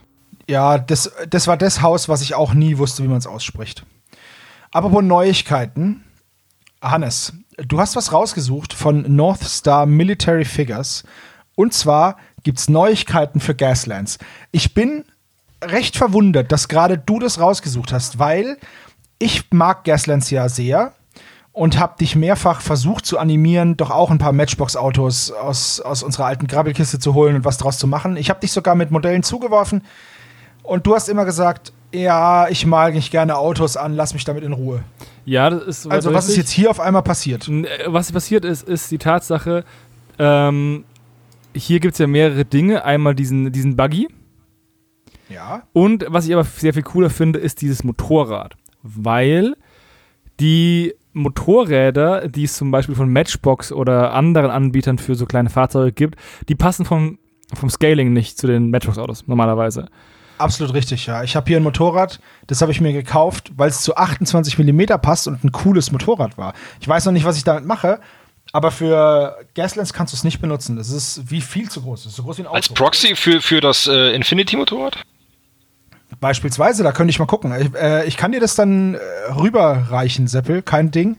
Dann kannst du was damit bauen. Ich habe es einfach mal gekauft, ist ein geiler Chopper. Aber wir kommen vom Thema ab. Hannes, was ist los? Ja, und hier gibt es jetzt diesen neuen Gussrahmen, ähm, der Implements of Carnage 2. Und da scheint mir doch ein Motorrad dabei zu sein. Ein Buggy und ein Motorrad. Und Und ein ferngesteuertes Auto mit Bomben, was ich ein ziemlich Das ist Bit finde. sehr geil, ja. ist auch überhaupt nicht von, von Modern Warfare geklaut, wo super nervig ist. Ähm, auf jeden Fall finde ich das Motorrad ziemlich cool und es gibt halt jetzt nun mal auch Motorräder, die halt von der, vom, vom äh, Maßstab auch endlich wieder passen. Die suche ich also vorbei, weil ich persönlich mag die Idee, dass man einfach 20 Motorräder aufstellt und den Gegner einfach super nervt mit den scheiß Motorrädern die ganze Zeit. Und irgendeins schaffst du. Und meinst du, irgend, kommt ins irgendeinen Ziel. schafft schon ins Ziel. Ja gut, Hannes, also ich habe hier noch eine ganze Ki tatsächlich habe ich meinen Pile of Shame mal wieder sortiert. Ich weiß nicht, warum ich mir das jedes Mal alle zwei, drei Monate antue. Aber irgendwas suche ich dann, dann ist es ganz hinten, dann räume ich alles raus, dann denke ich mir, ah, jetzt muss das wieder einräumen und dann fange ich an, rumzusortieren und rumzusuchen. Und ich habe meine ganzen Hot Wheels und Matchbox-Autos mal zusammengesammelt. Ihr könnt es jetzt nicht sehen, aber es ist eine ganze Kiste voll von Autos, die noch in der Verpackung sind. Und noch eine Kiste voll von Autos, die ich von Flohmärkten habe oder die noch aus unserem alten Fundus sind. Ich kann, glaube ich, locker ein 50-Mann-Turnier ausrichten, wo jeder fünf Autos kriegt. Du verwechselst Gaslands mit äh, 40k, hä? Auch das ist richtig, aber bei Gaslands habe ich, glaube ich, viel mehr Sachen als bei 40k, weil das aber halt auch einfach nur Autos sind und Anbauteile, so Maschinengewehre und Panzerplatten und so Zeug. Aber wenn Hannes jetzt hier mit anfängt, ne? Was gibt's denn besseres als eine Road to Gaslands? Wir, machen, wir kombinieren jetzt einfach Road to Boros und Gaslands und wir machen so anthropomorphe Fahrer. Fahrzeuge. Anthropo- wir, wir nehmen einfach die Sachen von Cars. Sagen, kleben wir dann Fell auf, auf das Blech der Fahrzeuge oder wie machen wir das dann? Tarnung Dass ist es, so alles. aussieht, dass es so aussieht wie das Hundeauto bei Dumm und Dümmer. Genau. aber sind Anthro Moment, sind anthropomorphe Fahrzeuge nicht eigentlich Transformers? Eigentlich eher, ja. Oh, das ist ein guter Punkt. Ja? Wir denken mal kurz drüber nach. Dum, dum, dum, dum, dum. Aber ich habe hier auch noch in mein, meiner Box Projekt 3 heißt es, habe ich unsere, die Dodge Viper, die wir damals für Death Race, äh, als wir den Film geschaut haben, gesagt haben, wir müssen unbedingt so ein Spiel dazu machen und dann holen wir uns Autos und bauen die um. Das Projekt habe ich hier noch rumstehen, aber passt vom Maßstab halt nicht, ne? Wir haben größere Äh, ich habe Autos genommen. meinen ich hab meinen Land Rover auch noch hier. Da hatten wir ja ganz normale 1 zu, keine Ahnung, also die größeren Matchbox-Autos genommen, weil wir es für 28 mm passend haben wollten. Und da hatten wir schon angefangen, die Dinger zu bauen. Und dann kam irgendwann dieses äh, Gaslands raus, ein paar Jahre später. Irgendwann spontan, drei Jahre später. Nee, das nicht, aber, aber ganz ehrlich, ich glaube, da das ist einfach das bessere System oder die, der bessere Maßstab. Wobei ich auch schon Gaslands gesehen habe mit Org-Fahrzeugen von 40k. 1 zu 1 Gaslands. Ja, das musst du, musst du nur rausgehen in den Berufsverkehr. Da hast du Gaslands 1 zu 1. Ich habe noch Micro Machines, dann können wir dann Pocket, Pocket Gaslands machen. Das wäre auch sehr cool, ja. Gaslands in Ja, my pockets. Es ist, klingt nach Pupsen. Da haust, da haust du das Dynamit drauf und dann hast du da deine äh, ferngesteuerte Waffe. Ist Ja. Punkt. Ja, aber, aber Hannes, ist das ein, wäre das für dich ein ausschlaggebender, ausschlaggebendes nee, Produkt, erstmal nicht, um aber ich mit dem fand schön, dass diese ähm, Lücke jetzt endlich geschlossen wird, dass es sinnvolle Motorräder gab, gibt, weil das ja eine Sache war, die bei Gaslands irgendwie nie so geil war, weil diese Motorräder von ähm, hier von H0 und so Zeug, die man ja dann benutzt hat, oftmals oft zu klein sind, zu filigran sind und die ja, ich von habe da ja vier Stück. und die von Micro, ähm, also von Matchbox oder so, waren zu groß. Und dass die jetzt diese Lücke schließen, finde ich irgendwie nur äh, sinnvoll und konsequent. Ja, ich denke auch nicht, dass dieser Gussrahmen äh, äh, sehr teuer sein Das wird. Problem ist halt nur, dass du halt, wenn du hast, da hast du halt diese Buggies die ganze Zeit an der Backe, ne?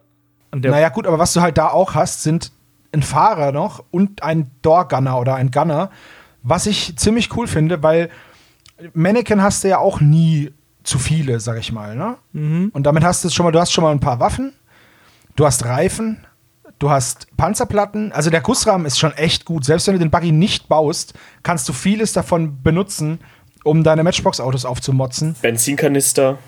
sind genau, dabei. Fässer, Benzinkanister, es ist alles Mögliche dabei. Also Ja. sogar so Gasflaschen. Das ist echt ein ziemlich cooler Gussrahmen, muss ich sagen. Danke, dass du mich darauf aufmerksam gemacht hast. Kein Problem. Aber eine Sache, die mich schon wieder ein bisschen stört an dem Gussrahmen, ist die Tatsache, dass die Köpfe der Gunner und Fahrer nicht einzeln sind. Äh, und dadurch ähm, ist halt das um, also es ist kein, es ist kein unglaublich schwieriger Umbau, aber es ist halt nervig, wenn du den Kopf abschneiden musst. Ja, die haben halt, die haben halt so Irokesen. Ja, okay, passt halt ins Setting. Und man kann ja auch den Irokesen abschneiden und den Kopf irgendwie anders anmalen. Also das ist jetzt, das ist jetzt ja kein Problem, äh, die Frisur zu ändern. Das ist, glaube ich, das Kleinste an diesen, an diesen Typen. Cool wäre halt, wenn irgendwann mal noch andere Modelle dafür rauskommen würden. Also so Shopper oder halt äh, Rennmaschinen. Weil das ist jetzt halt eine, eine Motocross, die da ist. Ist zwar so ganz cool, aber wenn jetzt Hannes 20 Stück, ich weiß jetzt nicht, ob er 20 Mal das gleiche Modell aufstellen will. Ja, aber im Wasteland gibt mit ja einer Supersportler, da hast du ganz schön Probleme. Ja, das stimmt. Äh, man muss aber auch dazu Jetzt sagen, fängt er mit gibt Realismus ja sehr, an. es gibt ja sehr, sehr viele Hersteller für Gaslands, die, also so, so Drittanbieter, die entweder STLs anbieten oder gedruckte Modelle oder ja. Und da gibt es schon einiges an Motorrädern. Ich habe jetzt leider, ich müsste mal gucken. Es gibt bei Facebook eine Gruppe, so eine Gaslands-Gruppe, da müsste ich jetzt mal nachschauen, weil da sind auch viele dieser Anbieter schon zigmal genannt worden. Mir fällt jetzt nur, clever wie ich bin, kein Name ein. Ähm, wir gucken mal, dass ich die, wir gucken mal, dass wir die noch drunter verlinken, wenn äh, ich die gefunden habe. Ich suche die mal raus, dass wir euch da noch ein bisschen Input geben können, weil es ist immer ganz furchtbar, wenn jemand sagt, ja, da gibt's was, aber dann nicht sagt was. Äh, Und wo das nervt und um was überhaupt geht. Aber Hauptsache es gibt was. Genau. Also es gibt Gaslands-Gruppen und da sind auch diese ganzen Hersteller überall mal gelistet und äh, ich suche die mal raus. Äh, das war's dann zu Gaslands. Mad Cars ist zum Beispiel eines. Der stellt auch so Miniaturen dafür her, also so coole, coole Punker, die rumballern und so. Also die haben übrigens auch andere Mopeds. Also die haben so Supersportler-Motorräder. Aha, siehst du? Also die, die gibt's. Es ist ja auch nicht so, dass du nur durch die Wüste schürst bei Gasland, sondern es gibt ja auch Straßen in erbärmlichem Zustand, aber naja. Die sind gut gefedert. also die Motorräder, nicht die Straßen. Die Straßen eher nicht. Okay. Wir verlinken euch das und dann könnt ihr da gerne mal gucken. Das war's jetzt zu der News. Äh, kommen wir mal vom hypermotorisierten zu anderen Kraftprotzen, die allerdings jetzt hier keine Hosen tragen. Was für eine verstörende Anmoderation. Ja. Keine, keine Hosen, manche haben gar nichts an, stehen im Ring und äh, gucken entweder super niedlich oder super gruselig. Es geht natürlich mal wieder um Rumble Slam. Wie könnte es anders sein? Seppel ist mit im, mit im, im Talk. Also geht es natürlich entweder um Dinosaurier oder um Wrestling oder um beides wie in diesem. Ich kann sagen, hier ist es alles in einem. Das ist so theoretisch das Beste, was es gibt. Dinos beim Wrestling. Aber ähm, ja, ich bin ja nur wirklich Ramen Slam Fan und spiele es gerne und viel. Aber bei diesem Team bin ich mir noch nicht ganz so sicher irgendwie. Also einzelne davon ja, aber als gesamtes Team finde ich es schon irgendwie recht eigenartig. Also Der T-Rex ist so geil, wie er einfach flex für seinen Mini-Arm. Er heißt ja auch nicht T-Rex, sondern T-Flex. Und äh, da muss ich dir, ich muss dir recht geben, Seppel. Für mich ist in diesem Team nur ein Modell richtig cool. Und das ist tatsächlich der Gecko. Der Feuerspucker. Der feuerspuckende Gecko der sieht cool aus. Das könnte auch so ein, so ein Entrance-Move sein. Hier, Triple H hat ja auch immer mit Wasser rumgespuckt. Okay, ja. der spuckt jetzt halt mit Feuer. Äh, die anderen finde ich, ja, es gibt einen Pterodactylus, der auf dem Flügel seitlich fliegend, rutschend, schlitternd irgendwie mit einem Mankini durch den Ring eiert. Genau, und der ist ganz schlimm, weil ich dachte erst, der wäre der Flügel abgeschnitten. Ich dachte erst, was haben sie denn da gemacht? Aber der, wenn du auf dem kleinen Bild dann guckst, ist der ja nur nach hinten umgeklappt, wo er sich quasi drauf abstützt. Aber dann ist diese Kralle anatomisch irgendwie falsch rum. Keine Ahnung, also das passt nicht. Ja, das ist ein komisches Modell. Ich hätte auch mir eine andere Pose gewünscht. Weißt du, was ich cool gefunden hätte? Wenn der, wenn der Typ mit ausgebreiteten Flügel auf einem Bein gestanden hätte, so äh, Drunken Boxing mäßig oder so. Nee, den Kranich-Stil. Strecke oder wie das heißt, oder Kranich, genau. Irgendwie sowas. Hätte ich, glaube ich, cooler gefunden als dieses komische, ähm, ich tue mal so, als würde ich fliegen, aber im Endeffekt mache ich nur einen seitlichen Handstand. Ja. Was haben wir noch? Wir haben noch ein Axolotl. Ein Axolotl. Das Axolotl äh, ist ja jetzt kein Dinosaurier, müsste ich jetzt nochmal nachgucken, was Axolotl wirklich für Tiere sind. Ein Amphibium, also ein Amphibium von der ähm, Ordnung der Schwanzlurche. Ich habe gerade nachgeschlagen. Sehr schön. Danke, okay. Hannes. So, also es ist ein, ein Schwanzlurch, aber ja. Es sieht aus wie ein Nacktmull. Ax also es ist. Axolotls sind halt keine besonders angsteinflößenden Tiere, sage ich jetzt mal. Also wenn mir jetzt jemand sagt, hier, stell dir mal ein gruseliges Tier vor, dann denke ich jetzt nicht ans Axolotl. Ich muss da immer das Gift denken, wo dieses Essen reingeworfen wird und dann fällt ihm das auf den Kopf, dem einen Axolotl, und dann vergehen irgendwie drei Sekunden und, das und dann schnappt er danach schon längst weg. Ja. Das heißt, ich gebe dir recht, das ist nicht unbedingt ein, ein Kämpfer, aber für mich wirkt es, hat, hat der auch so ein paar feminine Züge und ich glaube auch, dass der eher so mit, vielleicht mit Charme und äh, sowas hier als. Ja, der hat das Bein so eingeknickt da. Ne? Ja, dass der irgendwie so mit die Regeln eher so ein bisschen niedlich und hau mich nicht oder Support-Charakter ist, anstatt dass er jetzt wie der, äh, der große Hau drauf ist. Das, das mag sein, aber trotzdem finde ich das Modell ähm, dann da irgendwie fehlt mir da tatsächlich ein Bikini-Oberteil oder so ein. Ich hätte das zu einem weiblichen Wrestler gemacht, weil die ganze Pose schon so ein bisschen weiblicher daherkommt. Oder? Ja. Seht ihr das ja, anders? Ja, ja. Ich hätte, ich hätte mich da mehr drüber gefreut, wenn es ein weiblicher Wrestler gewesen, also Wrestlerin gewesen wäre, als statt. Weil wir haben jetzt hier auch keine weibliche, keinen weiblichen Wrestler in dem Team. Weil das nächste ist so eine Mischung aus Schildkröte. Nee, aber weißt du, wo ich da sofort dran gedacht habe? Eine ne weitere Interpretation von so einem Old Beer. Von so einem Old Bear. Wie, hm. weißt du? Das irgendwie auf den ersten Blick dachte, hä, noch einer? Also, das ist auch irgendwie, hm, ja, ich finde, das, das Thema ist halt in sich nicht stimmig. Also, der Flugsaurier, den finde ich sehr cool. Die Pose ist jetzt auch nicht die beste. Der T-Rex ist natürlich ein T-Rex, ne? Aber ich finde halt, dieser feuerspuckende Wrestler-Saurier, es ist halt eher ein Pokémon oder ein, oder ein Skink von Warhammer, äh, Warhammer Fantasy. Dann dieser Oxlotl ist halt ne, kein Dinosaurier. Und das andere ist halt auch kein Dinosaurier. Also, wenn du halt da wäre es halt cooler gewesen, wenn einer von den kleinen Wrestlern zum Beispiel so ein, so ein Rammkopf, Glatzensaurier wäre. Ja, ich weiß, was du meinst. Ja. Oder einer mit diesem, diese eine mit diesem Kamm oben auf dem Kopf, der immer so, ja, oder, so Trötgeräusche gemacht hat, laut Wissenschaft. Oder der halt bei Jurassic Park dem, ins Gesicht spuckt. Den haben wir schon, den gibt's auch schon. Das ist Dynamite okay. Kid. Den, den haben wir schon. Also, ich finde halt irgendwie, das Team wirkt in sich nicht so, als wäre da ein Designer dabei gewesen, sondern jeder hätte seine Reste zusammengebracht und jeder hätte irgendwie ein bisschen was reingeworfen. Ja, es ist, ähm, es ist zwar schön, dass ähm, das äh, Casino äh, wieder ein neues Team bekommt. Die waren jetzt mal wieder dran. Aber, hm. Haut uns nicht um. Nee. Also, da, also, nee. Oh. Ich muss mich verbessern. T-Flex ist ein Weibchen. Also ist, eine, ist ein weiblicher Wrestler. Ja, aber dann ist es ja noch dümmer gemacht eigentlich, oder?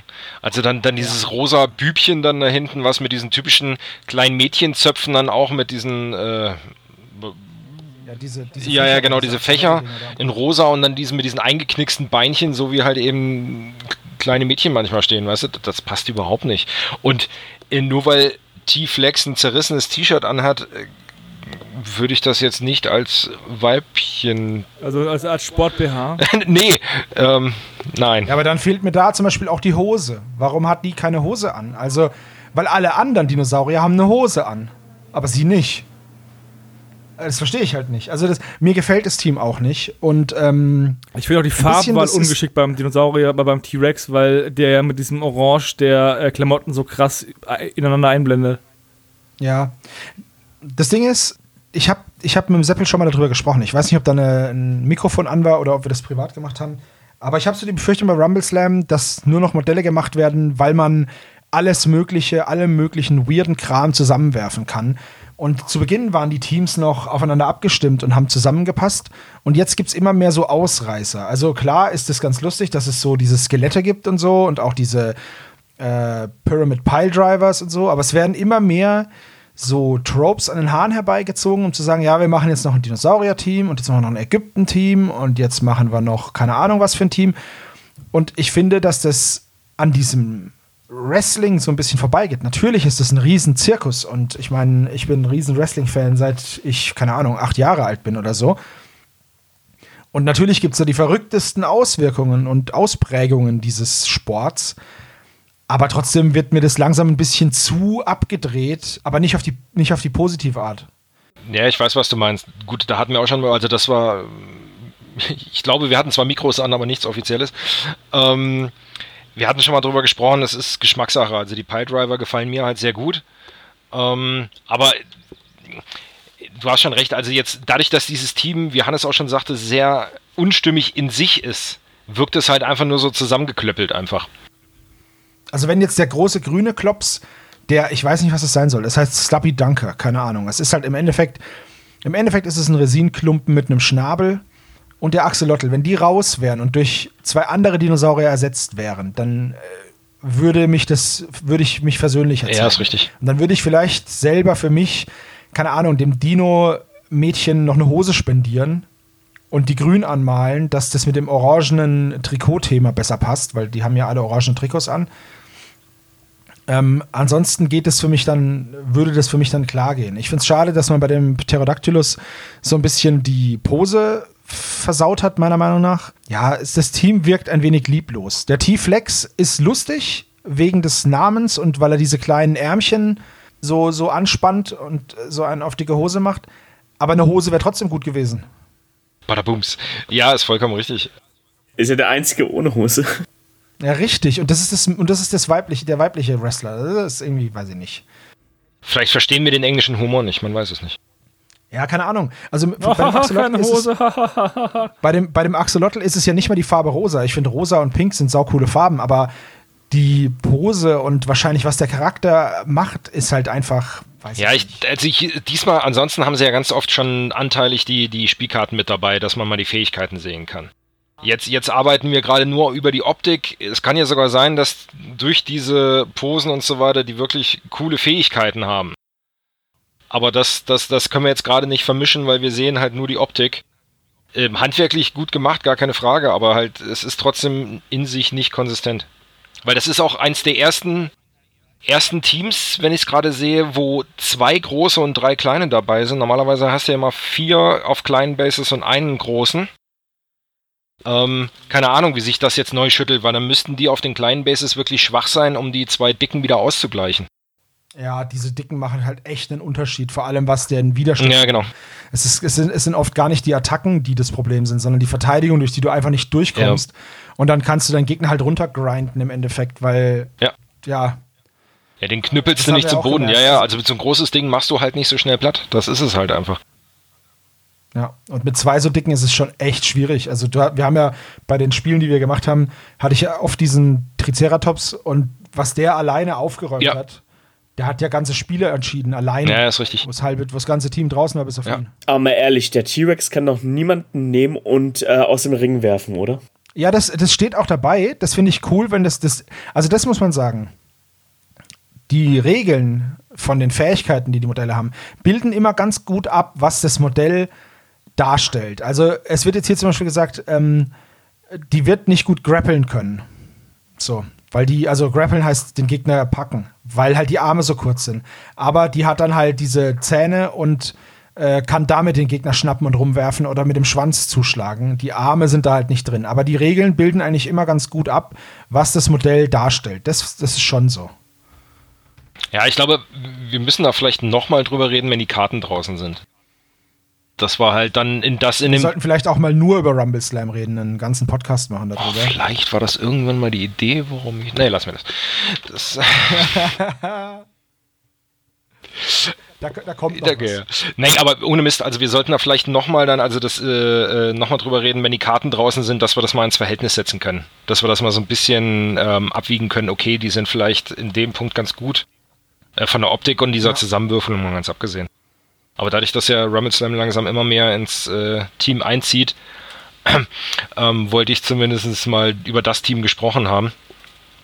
Ähm, und obwohl ich riesengroßer Dinosaurier-Fan und auch wirklich großer Rumble Slam-Fan bin, ach, mh, stehen die nicht wirklich weit oben auf meiner Liste, muss ich ehrlich sagen. Ich bin Beispiel ein großer Fan von, von äh, Eis und auch von, von Bratwürsten, aber wenn mir jetzt jemand ein Schoko-Eis mit Bratwürsten drin geben würde, würde ich auch sagen, hm, Was? Das käme auf den Versuch an. Ja, also, ne? nur wenn man zwei Junge, Sachen Junge. kombiniert, die extrem cool sind, heißt ja nicht, dass das Ergebnis auch cool ist. Ap apropos Versuch. Der Steven versucht schon seit längerem, die optimale Nasspalette zu finden. Und auch heute hat er wieder einen Anlauf genommen. Diesmal mit dem Corvus Paint Pal Kickstarter. So, worum geht es hier?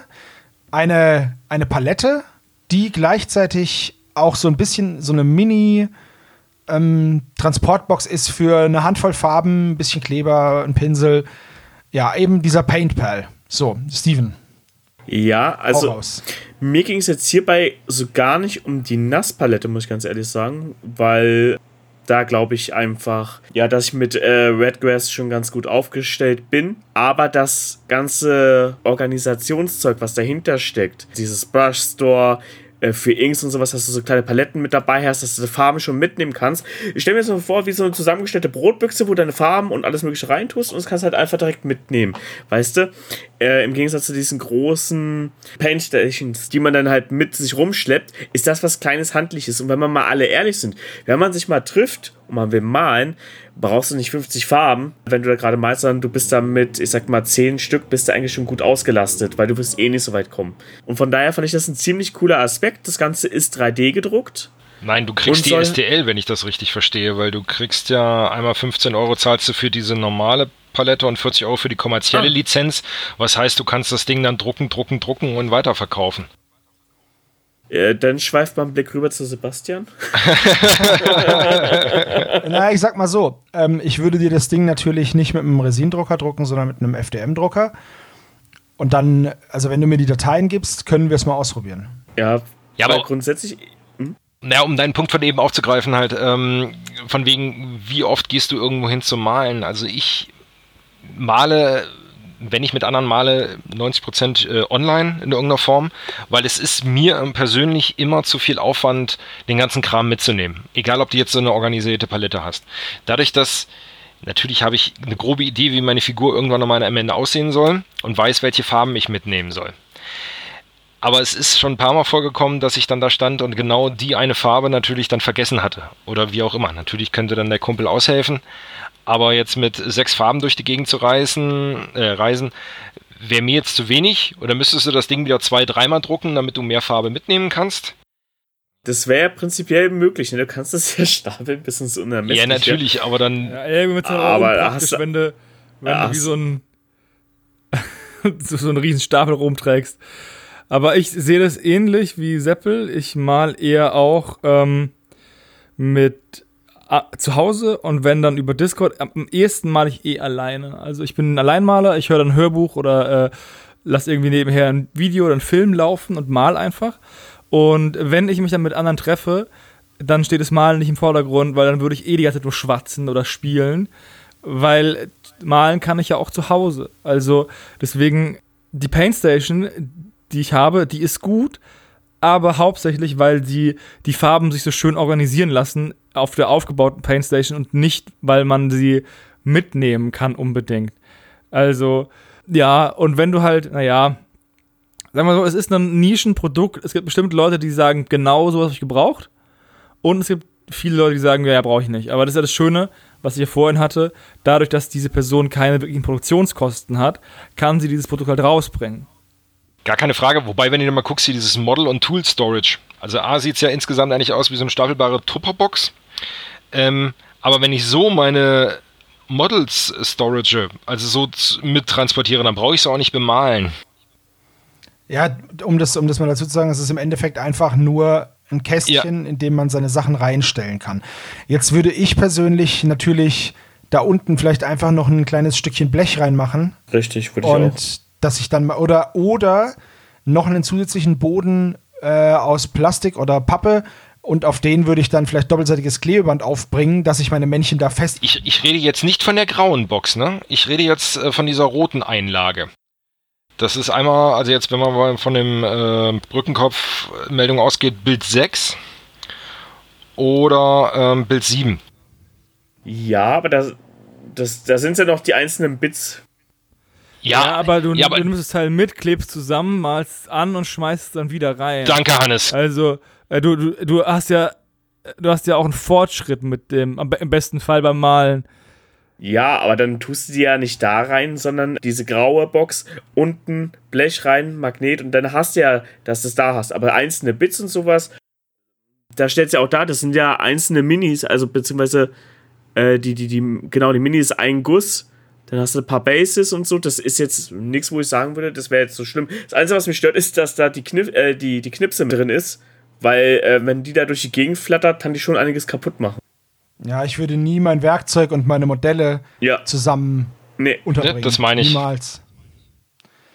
Ja, das ist ein bisschen, das ist ein bisschen too much, muss ich die sagen. Die einzige so. wirklich sinnvolle Anwendung, die ich für diese Mini-Palette sehe, sind Messen und Convention, wo man selbst als Aussteller dabei ist und eventuell so ein Erste-Hilfe-Kit braucht, um Schäden zu beheben. Hier mal ein Klebstoff, da mal eine Farbe, um es abgeplatzt ist, zu bemalen.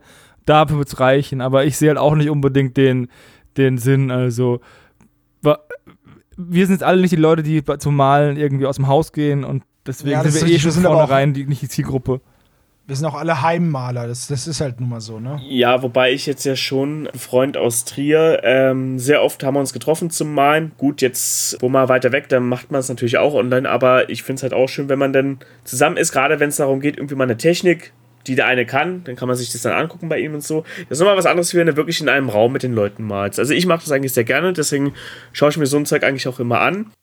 Äh, meine alte Paintstation, war bei mir im Prinzip, ich habe die genauso genutzt wie Hannes. Ich habe die aufgebaut, dann war das stationäres Ding. Da, ich gedacht, da brauche ich keine Por äh, Portable eigentlich, wenn ich das eh alles hier habe. Und deswegen habe ich hier einen Sebastian jetzt vermacht und schaue, dass ich irgendwie was anderes finde. Und das wäre eigentlich, eigentlich sowas, was gar nicht so verkehrt ist, weil ich schmeiße das momentan wenn wir äh, Teamtreffen oder sowas haben, dann schmeiße ich die Farben halt alle in so kleine Kästchen rein und die Minis werden halt in Klopapier eingewickelt und dann auch noch mit reingeschmissen, sodass die geschützt sind und dann wird damit gereißen. Das finde ich halt jetzt nicht so elegant. Gerissen.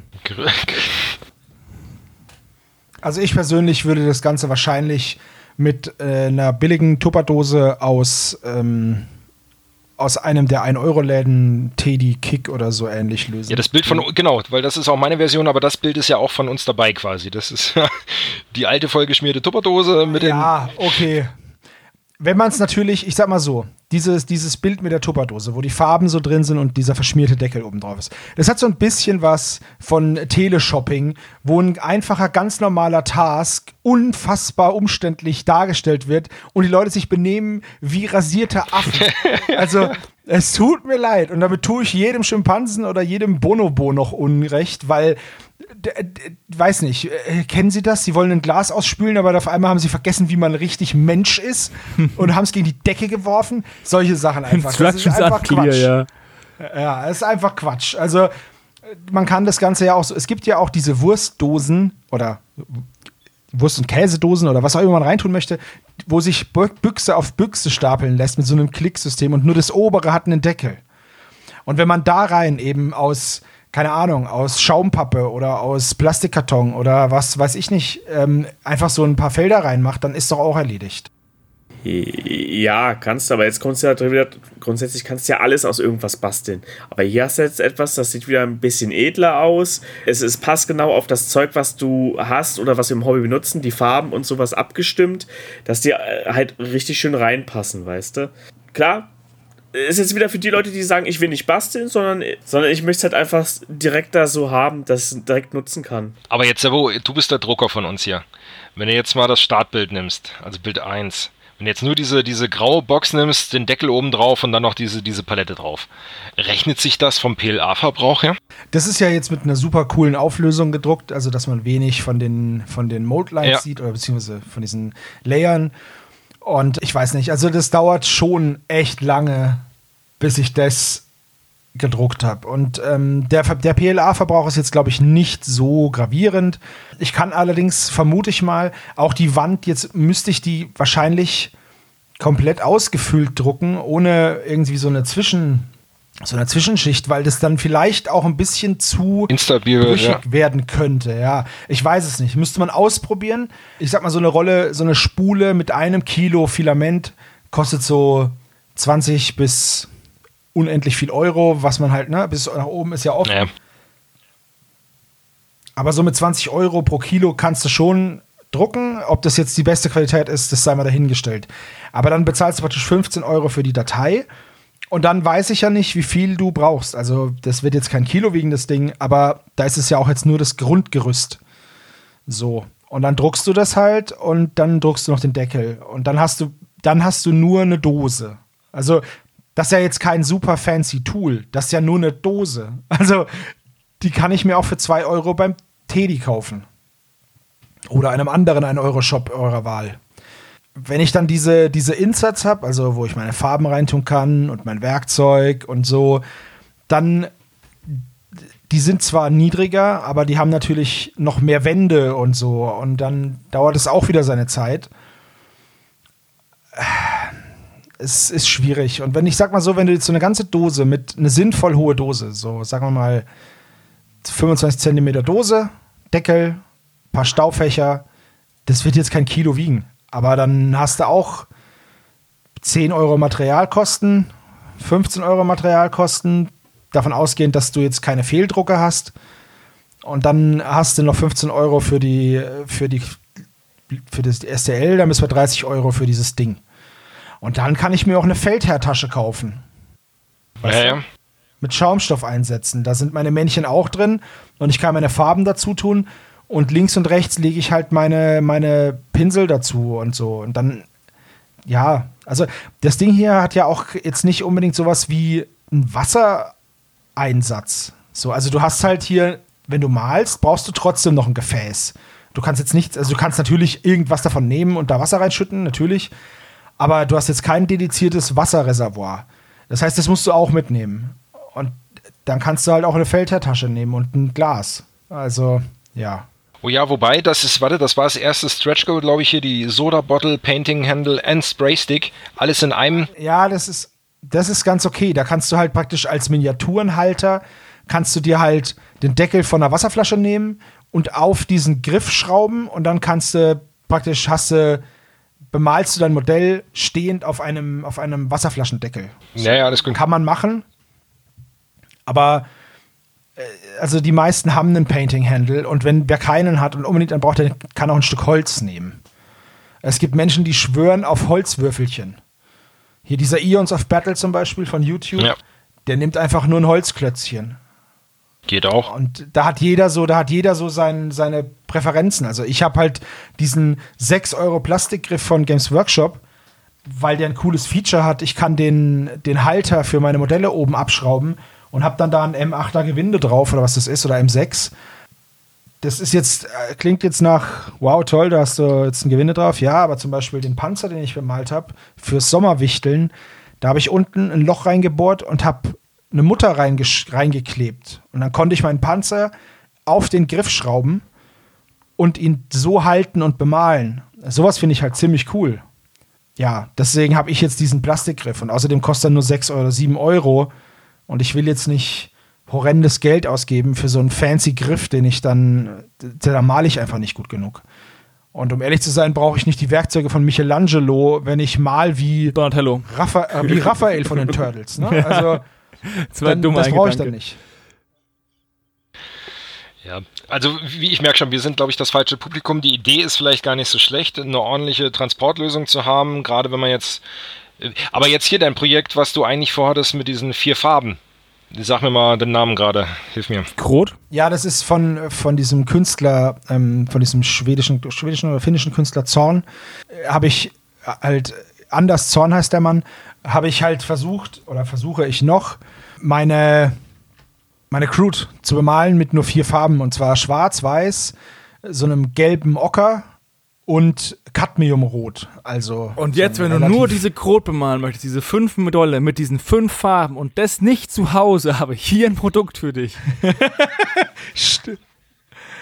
Absolut richtig, ja. Absolut richtig. Teleshopping 101, ey. Tatsächlich ist das, ist das wahr, ja. Also bisher bin ich noch im, im Soll. Ich habe ein Testmodell gemacht, das hat mir zwar nicht gefallen, aber die Farben da drauf. Äh, ich wollte jetzt auch weniger auf deinem, auf das Malen halt eben, aber das, äh, da weißt du, welche Farben du mitnimmst. Da hast du ja nur diese vier Stück. Richtig, aber wie, wie selten ist das denn der Fall? Das ist ja jetzt hier ein Experiment. Das, das muss ich auch im stillen Kämmerchen machen, weil ich habe die auch schon einmal neu grundiert. Ich will nicht, dass mir zuguckt beim Versagen. genau, ich will ja kein Publikum, wenn ich abkacke. Das ist ja, ist ja nicht das, was ich suche. Ja, ist richtig. Ja, aber es gibt ja Leute, die eben gerne in Gesellschaft malen und für die wäre das halt äh, eine gute Alternative. Ja, ich will das ja jetzt gar nicht, das jetzt gar nicht in Abrede stellen, dass das, ich sage nur, dass das Produkt einen sehr eingeschränkten Einsatz, ein sehr eingeschränktes Einsatzgebiet hat. Und ich mag sowas okay, okay. nicht so gerne. Machst du noch so, ein, äh, so eine Büchse da und dann tust du da dein Wurstbrot rein und schwuppdiwupp. Die, die Wurst Genau. Okay, stark, stark, finde ich gut. Mit fettigen Fingern aber dann schön auf der Mini rumgepappt und du wunderst dich, warum die Farbe nicht mehr hält. Jetzt pass auf, jetzt komme ich mit einer, mit einer super einfachen Lösung. Oder ich gebe beim Aldi 100 Brot Brottütchen kaufen für einen Euro. Oder du gesagt satt malen. Wacke Idee, ich weiß, aber vormalen essen. Gut, okay, sagen wir mal so, wir sind jetzt keine Fans dieses, oder sagen wir mal so, nur Steven ist ein Fan dieser Lösung. Allerdings ist das auch nicht die einzige Schachtel, die uns der Steven rausgesucht hat. Denn A-Case, bekannt für diese, für diese Army-Boxen und Army-Cases, hat auch neue Previews ange äh, angeteased. Und zwar sind die auch 3D gedruckt und es sind Schachteln. Und wenn man die Schachteln aufmacht, dann sind in den Schachteln kleine Fächer. So, Steven, was hat dich dazu bewogen? ich habe das Gefühl, dass meine Anmoderation ein wenig eingefärbt ist. Was zur Hölle? Wieso erdreistest du dich jetzt noch mit dem Kram? Nein, Quatsch, erzähl. Ich fand auch hier einfach wieder, ich bin ja Magnetfetischist. Und die Dinger kannst du auf deine Magnet, äh, hier auf deine Metallplatte mit Magneten fixieren und gleichzeitig hast du halt dein ganzes Zeug noch organisiert.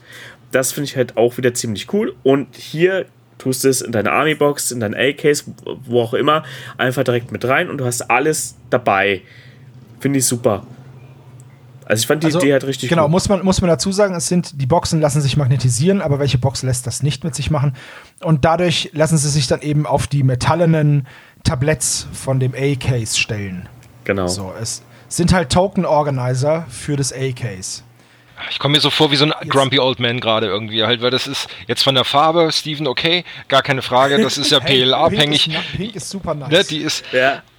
Aber ganz ehrlich, also bevor ich mir so einen Setzkasten drucke oder drucken lasse, gibt es die auch in irgendwelchen Discountern alle fünf Wochen mal hier so ein Schraubensortierset in verschiedensten Größen, ähm, wo du auch einfach Magnetfolie unten reinbabst, fertig. Also das ist mir, ich Richtig. weiß nicht, ob das... Und das Ganze dann für 6,50. Also. Äh, ja, also ich, ich, ich, ich habe keinen eigenen 3D-Drucker. Wenn du sowas hast und dann halt einfach nebenbei laufen lässt, aber ich behaupte jetzt auch, Sebo würde jetzt nicht einfach über Nacht einen Drucker laufen lassen, nur um sich ein schickes Kästchen, um seine fünf Marker da reinzulegen, drucken. Genau, das ist Vor das, allem, weil, weil dir was Cooleres drucken kannst in der Zeit. Genau, weil der Druck eben lange dauert. Gerade der FDM-Druck dauert ja lange äh, ist es halt, wägt man halt ab, womit man die Zeit füllt. Und wenn ich halt dann schaue, was es Cooles gibt und ich könnte auch in der Zeit ein cooles Haus drucken. Einzige, was man hier halt natürlich positiv sagen muss, die ähm, ist ja auch ein Bild dabei, wo sie auf diese Einschübe für das A-Case haben sie ja die verschiedenen Größen von ihren Boxen da drauf gepackt und so weiter.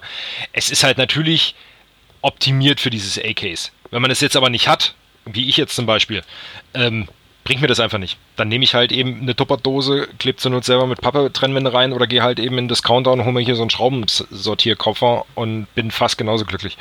Ja, da sind wir aber wieder bei dem Thema. Du kannst jetzt ja genauso. Ich habe meine Army-Box. Kannst du sagen, ja, brauchst du keine Army-Box mit Magneten. Ne? Dann nimmst du einfach einen Wäschekorb, gehst im Baumarkt, holst ein bisschen naja, Dämmwolle, nein. schmeißt dann den Minis rein und packst nochmal Dämmwolle drauf. Steven, hab mich lieb, hab mich lieb. Es ist doch nichts gegen dich, aber ich finde dieses Produkt nein. halt nicht. Das die, die, Sache ist die, die Sache ist die, Steven dass der Transportmarkt, ja, da sind die großen Würfe schon gemacht.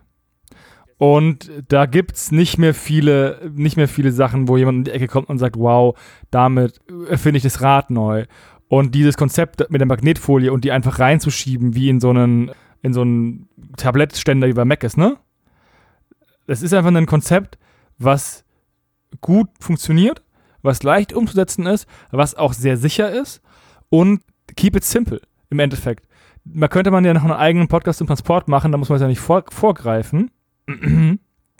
Und, ähm, aber ich glaube halt, auch wenn du halt so eine Milliarde kleiner Schachteln hast, das bringt dir nichts, weil die sind irgendwie voll und dann hast du, dann passen die nicht zu den anderen, dann lassen die sich nicht lagern, dann lieber ein geschlossenes, großes, durchdachtes Storage-System, anstatt einfach mit 8 Millionen kleinen Boxen rumzuhantieren und mir ständig hier ja. drucken zu müssen. Ja, ja, genau. Und hier ist ja im Prinzip dasselbe Prinzip. Du hast jetzt deine Army-Box oder dein A-Case. Die Seiten sind voll mit den äh, Codices. Codex? Was ist jetzt der Ach, ich vergesse das. Also, ein für alle Mal. der Codex, die Codice. Codice. Das ist, es heißt nicht Codices, es ist, der Plural ist Codice. Liegt jetzt nicht nur an dir, aber das sagt jeder falsch. Ja, das äh, bis zum nächsten Stammtisch habe ich vergessen, kannst du es gerne nochmal erklären.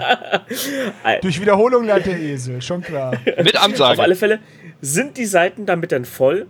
Und ähm, jetzt hast du aber für 40k äh, irgendwelche Token, die noch benötigst, Würfel, was weiß ich nicht alles.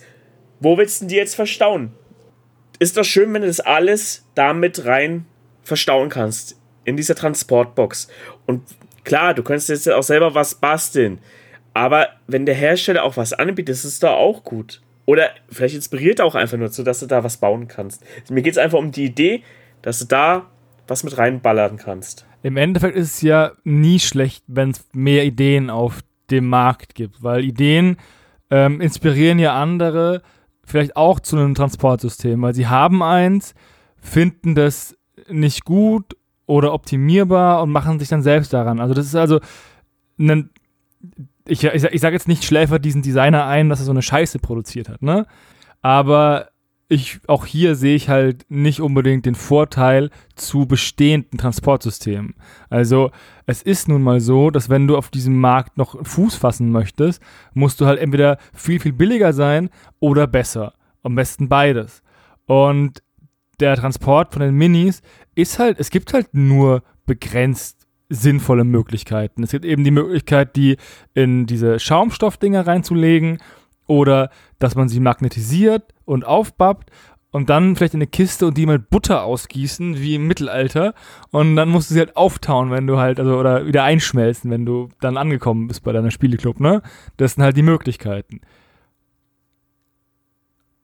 Und, und die Tokens und sonst irgendwelchen Kram, die kann man auch einfach in so eine kleine Tüte packen, die so einen Zipbeutel hat oben und den einfach auf den Koffer oben drauf werfen oder in die, in die unterste Schublade von deinem, von deiner Feldherrtasche tun. Also es gibt halt nun mal nicht mehr sehr viele sinnvolle Verbesserungsvorschläge, meiner Meinung nach. Ja, könnte man auch machen, aber dann hast du jetzt bei deinen Zippern entweder du machst jede Menge kleine Zipper, wo die schon alle vorsortiert sind, oder du hast einen großen, wo sie erstmal danach, beim, bevor du spielen kannst, raussortieren musst. Hier hättest du das Ganze halt schon schön vororganisiert, du machst den Deckel auf und kannst direkt losspielen.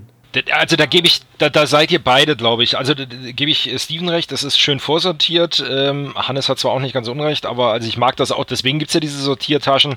Aber ob ich die jetzt unbedingt gebraucht, äh, gebraucht, gedruckt brauche, so rum, ähm, nur damit ich es ins A-Case wieder stellen kann, weiß ich nicht. Da wäre ich dann, glaube ich, doch wieder bei der Discounter-Variante.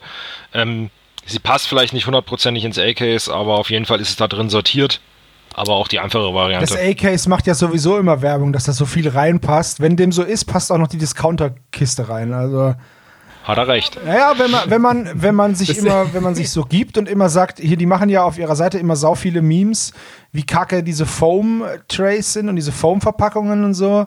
Und das Magnet superior ist, ist okay, kann man so machen, kann man auch denken. Aber wenn dann das wirklich so ist, dann passt da auch schon auch noch meine Schachtel rein, weil ansonsten ist das einfach nur, sind es einfach nur ein paar warme Worte. In das A-Case passt einfach meine Feldherrntasche komplett rein. Schaum so Die du hoffentlich also, magnetisiert Und das A-Case stellst du dann in den GW-Koffer. Genau. Dann haben wir alles. Gut. Also, ich habe einen hab Koffer von Keter, äh, der von oben aufgeht. Also praktisch, den stellst du hin und machst den Deckel auf, klappst den nicht oben, sondern das ist praktisch eine ein relativ tiefer Koffer.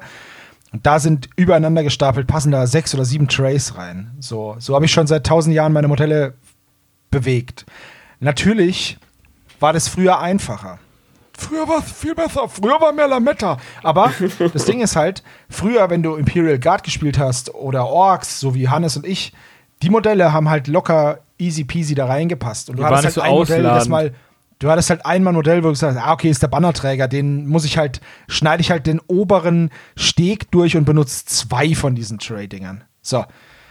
Jetzt mittlerweile bei meiner Death Guard weiß ich gar nicht, da gibt es einen Plague Marine, der hält seine Pistole nach vorne, schreitet nach vorne. Das Backpack ist aber natürlich zum Rücken parallel. Backpack? Hm? Und seitlich, und seitlich hält er, seitlich hält er ein Messer weg.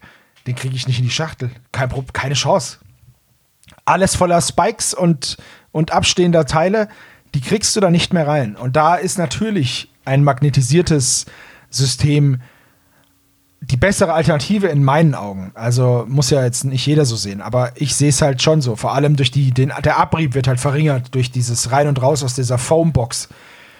Das war halt früher einfach nicht so das Problem. Wenn ich, wenn ich mir Hannes Prätorianer angucke, da konntest du über, über den Prätorianer noch einen Grott einsortieren. ja, oder, die, oder die Halblingsscharfschützen können an Base zu Base 2 in ein so ein Ding legen. Also es ist halt echt so, das liegt an den ausladenden Modellen, dass es jetzt ein bisschen krasser ist. Zum Beispiel hier diese, diese Warmaster Stripes, ne, die werden auch ziemlich genau ein so ein Ding ausfüllen.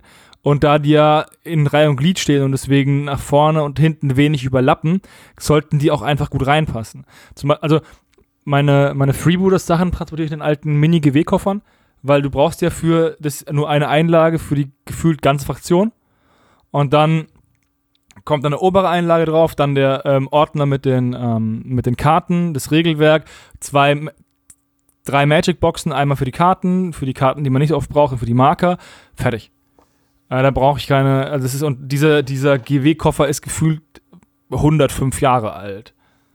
Damit hat Napoleon ja. schon seine Sachen zum Schlachtfeld getragen. Der um ist älter gucken, als der Harz, der Koffer, das stimmt, ja. Also, um zu gucken, wo die Preußen sind, ne? Also, dann, ähm, ich weiß ja klar, die wollen auch Bedarf schaffen, um ihr Produkt zu verkaufen.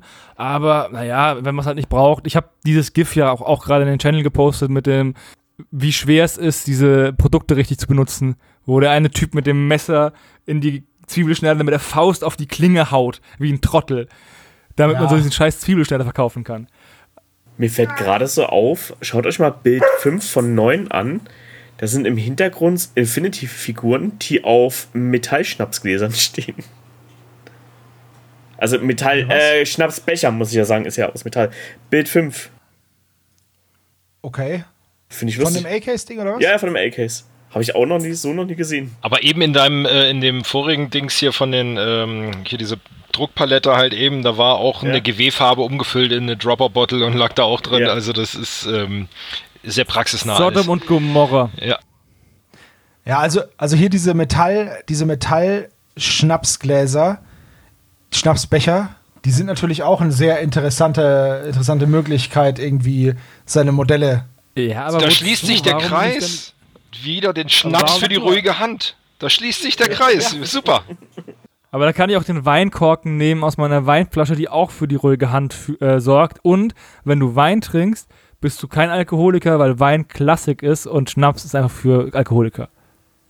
Okay, Ja, und Bier ist Grundnahrungsmittel. Ja. das ist richtig, vor allem hier in Bayern.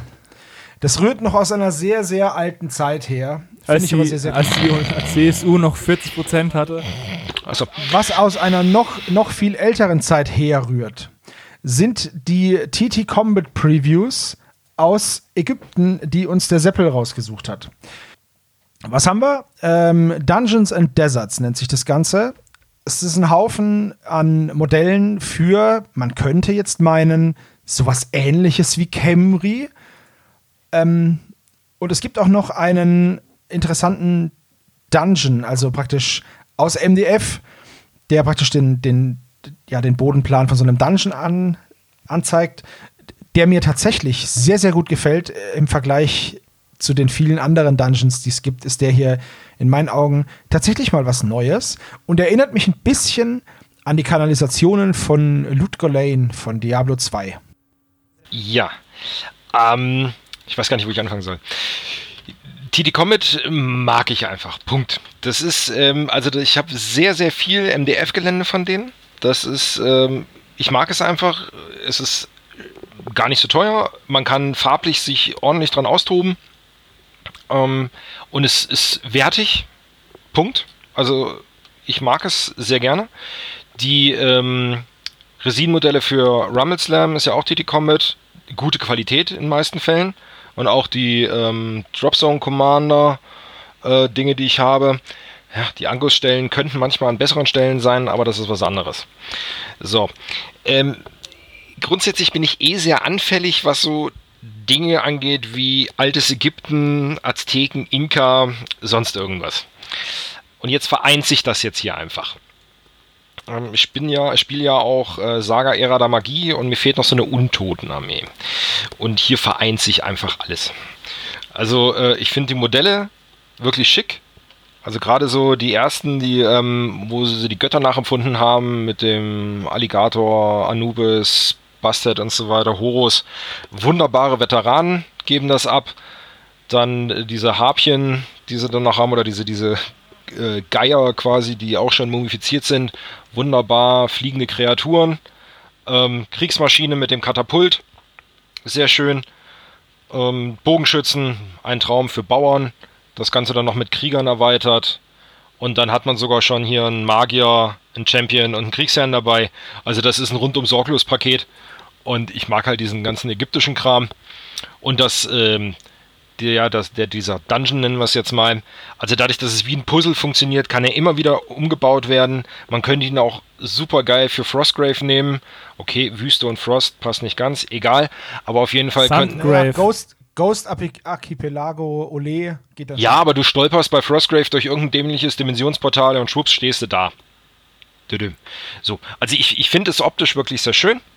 Haben, haben sie gut hingekriegt, auch mit diesen ganzen feinen ähm, Symbolen an den Seitenwänden und so weiter. Die Idee mit diesen Fallenräumen finde ich ganz cool.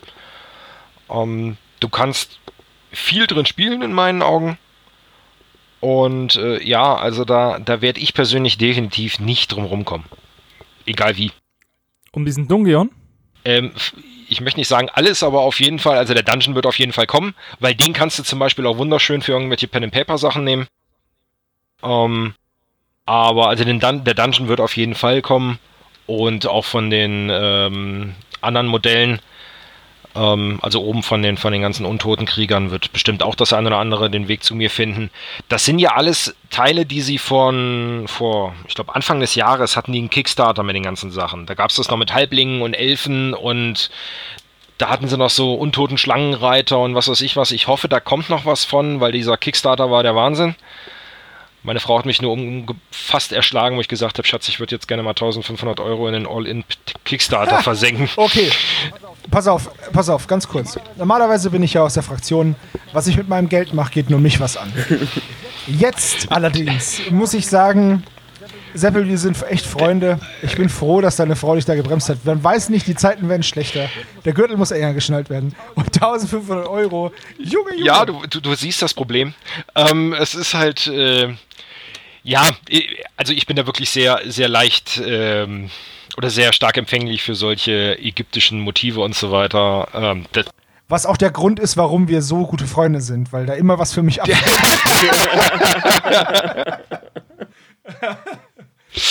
ähm, ja, natürlich. Aber ich gebe dir, ich, ich geb dir, geb dir voll recht, dieses, dieser Tomb Dungeon.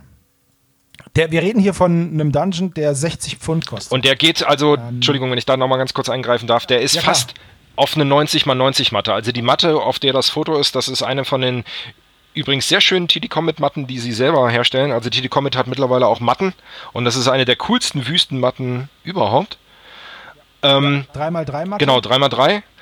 Und deswegen, also der Dungeon passt da fast komplett drauf. Und wenn und für 60 Pfund, also jetzt 65 Euro rund, rundherum, keine Ahnung, ähm, ist das schon viel Spielfläche. Ja, und ich muss auch sagen, ich bin kein so ein großer Fan von Dungeons, die man sich aufbaut. Allerdings liegt es daran, dass ich diese Dungeons zum Aufbauen immer so ein bisschen direkt in Verbindung bringe mit äh, Rollenspiel. Und dann ist es einfach sehr viel, wenn du dich einfach nur durch einen Dungeon bewegen willst an so einem Abend. Wenn man das Ganze aber hier zum Beispiel für Frostgrave oder, keine Ahnung, Kongo zum Beispiel nehmen würde, ich glaube, das ist ein Dungeon, in dem man sich auch bewegen kann, weil er groß genug ist und vor allem auch genug Platz bietet, um sinnvolle Manöver zu machen. Und nicht nur, dass einer an der einen Ecke steht und einer an der anderen Ecke und man schießt so ein bisschen um die Ecke und bewegt sich nicht, dass ich würde vielleicht noch den einen oder anderen zusätzlichen Abzweig einbauen, um die Möglichkeit zu haben, noch den Gegner irgendwie zu umgehen oder vielleicht so Geheimtüren, einfach, dass man sagt, so in einer Runde gehst du rein, in der nächsten Runde kommst du aus irgendeiner Geheimtür woanders raus. Vollkommen richtig, aber wir kennen TD Comet, das wird mit Sicherheit nicht das letzte sein, was zu diesem Dungeon kommt. Ja, das ist, das ist gut möglich, aber ich muss sagen, mir gefällt der Dungeon und gerade was du gesagt hast mit diesen, mit diesen Wandmalereien. Es gibt ja Settings, bei denen ist Holz eine sehr gute Wahl zum Darstellen der Gebäude und äh, äußeren Strukturen und es gibt welche, da ist es nicht so gut. Also Wild West ist natürlich das beste Setting für Holzhäuser und damit auch für MDF, meiner Meinung nach. Dieses Ägypten-Thema passt aber meiner Meinung nach auch sehr, sehr gut, weil man hier sehr viele klare, gerade Formen hat. Die Obelisken sind so ein bisschen das Einzige, wo ich so ein bisschen sage, na, weil die Spitze halt äh, aufgrund der Limitierung durchs Material halt keine Spitze bildet, sondern halt so eine, ja, so, ein, so einen vierzackigen Stern irgendwie. Aber die Wände zum Beispiel, die sind ja auch in ägyptischen Gräbern sehr, sehr glatt. Und dann diese eingebrannten Symbole und Hieroglyphen, das finde ich schon sehr cool. Ja, weil gerade Bild 24 und 25 mit dem Anubis-Kopf und dem Horus-Falken, ähm, sehr cool. Also, ja. Und die kannst du wirklich mit Sicherheit schön anmalen und dann äh, also ich glaube, das ja, vor allem, vor allem glaube ich, reicht es ja sogar, wenn du drüber bürstest, weil die ja schon durch das Reinbrennen sind die ja schon schwarz in der, in der Tiefe. Und ich glaube, das sieht ganz cool aus. Ja, doch. Also ich kann mir tatsächlich vorstellen, in diesem Dungeon was zu spielen. Dazu sei noch gesagt, die Gänge, die sind, die werden miteinander verbunden mit so einem Puzzlesystem. Also ja, Fe Nut und Feder so im Endeffekt. Auf der einen Seite hast du halt einen Zapfen und auf der anderen Seite die passende Aussparung und das aber zweimal und umgekehrt. Also du kannst alle aneinander machen und die rutschen nicht auseinander, was ich persönlich super finde, weil ich habe noch so einen alten Fantasy Dungeon, da legst du diese kleinen Räume aneinander und jeder kennt es, du würfelst mal oder du greifst mal eine Miniatur und äh, bist vielleicht ein bisschen aufgeregt, weil jetzt gerade was Wichtiges passiert und bleibst hängen und verschiebst das ganze Bild. Das ist immer super ätzend.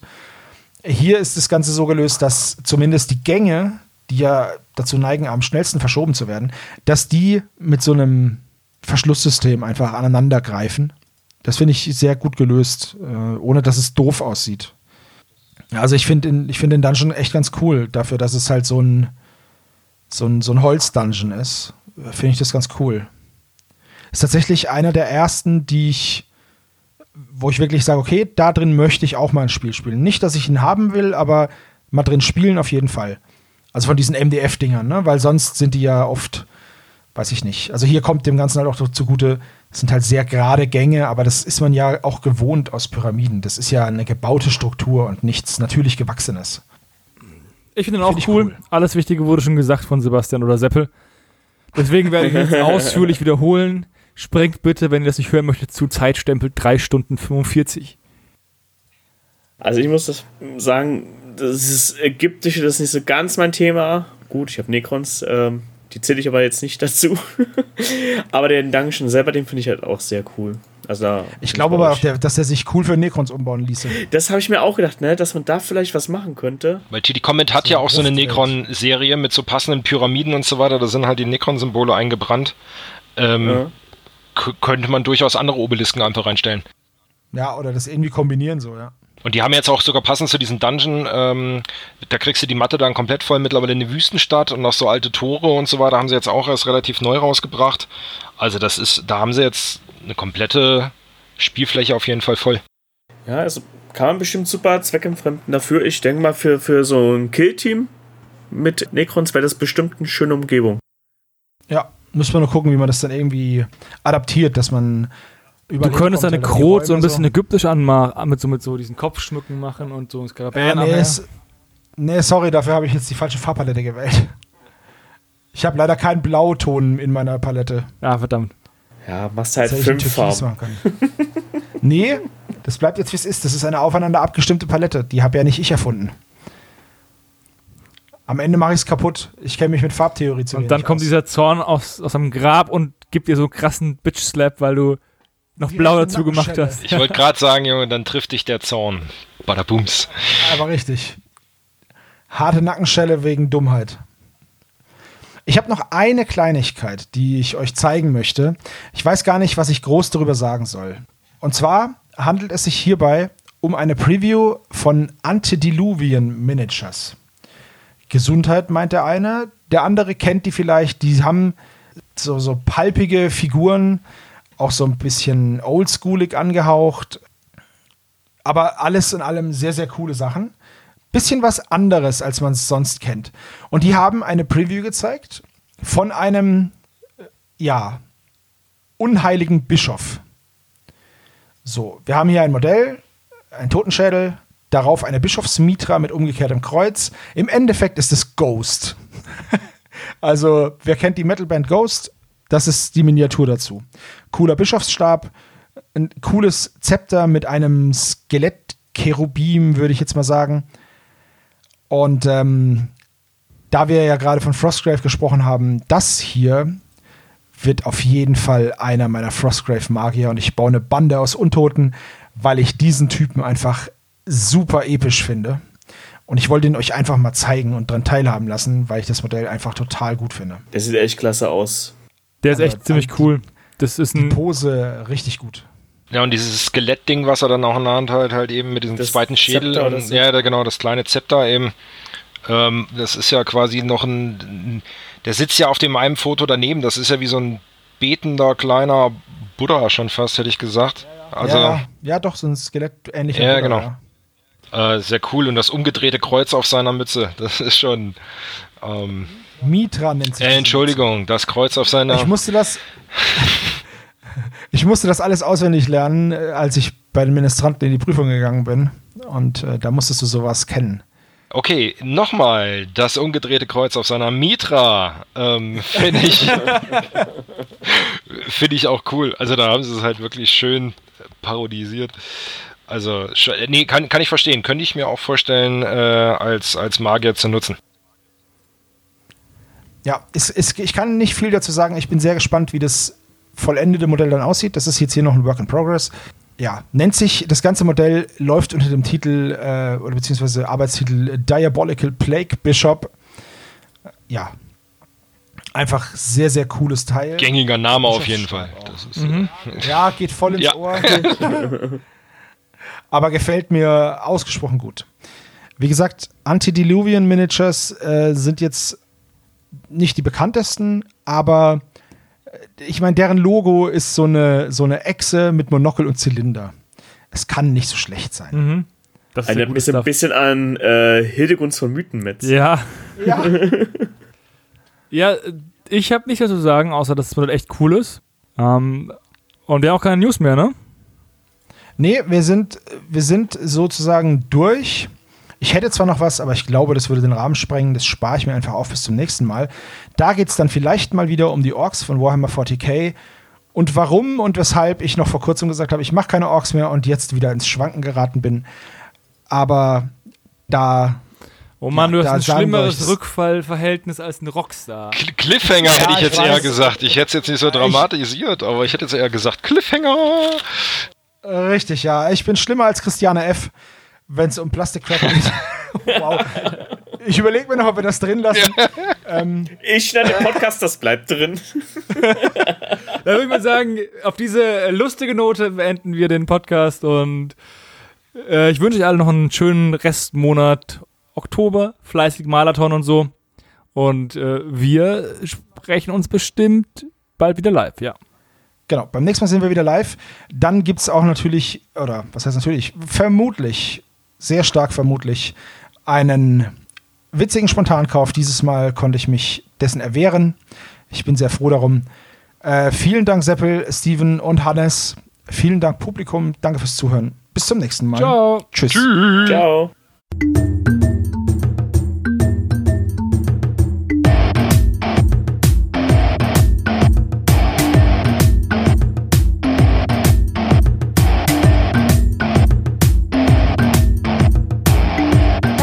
Magabotato, ein unabhängiges und kostenloses Projekt von Fans für Fans unseres gemeinsamen Hobbys. Gerne könnt ihr uns unterstützen, indem ihr uns entweder eine Spende über paypal@magabotato.de zukommen lasst oder uns auf www.patreon.com/magabotato abonniert. Weiterhin freuen wir uns auch immer über gespendete Stunden für Ophonic.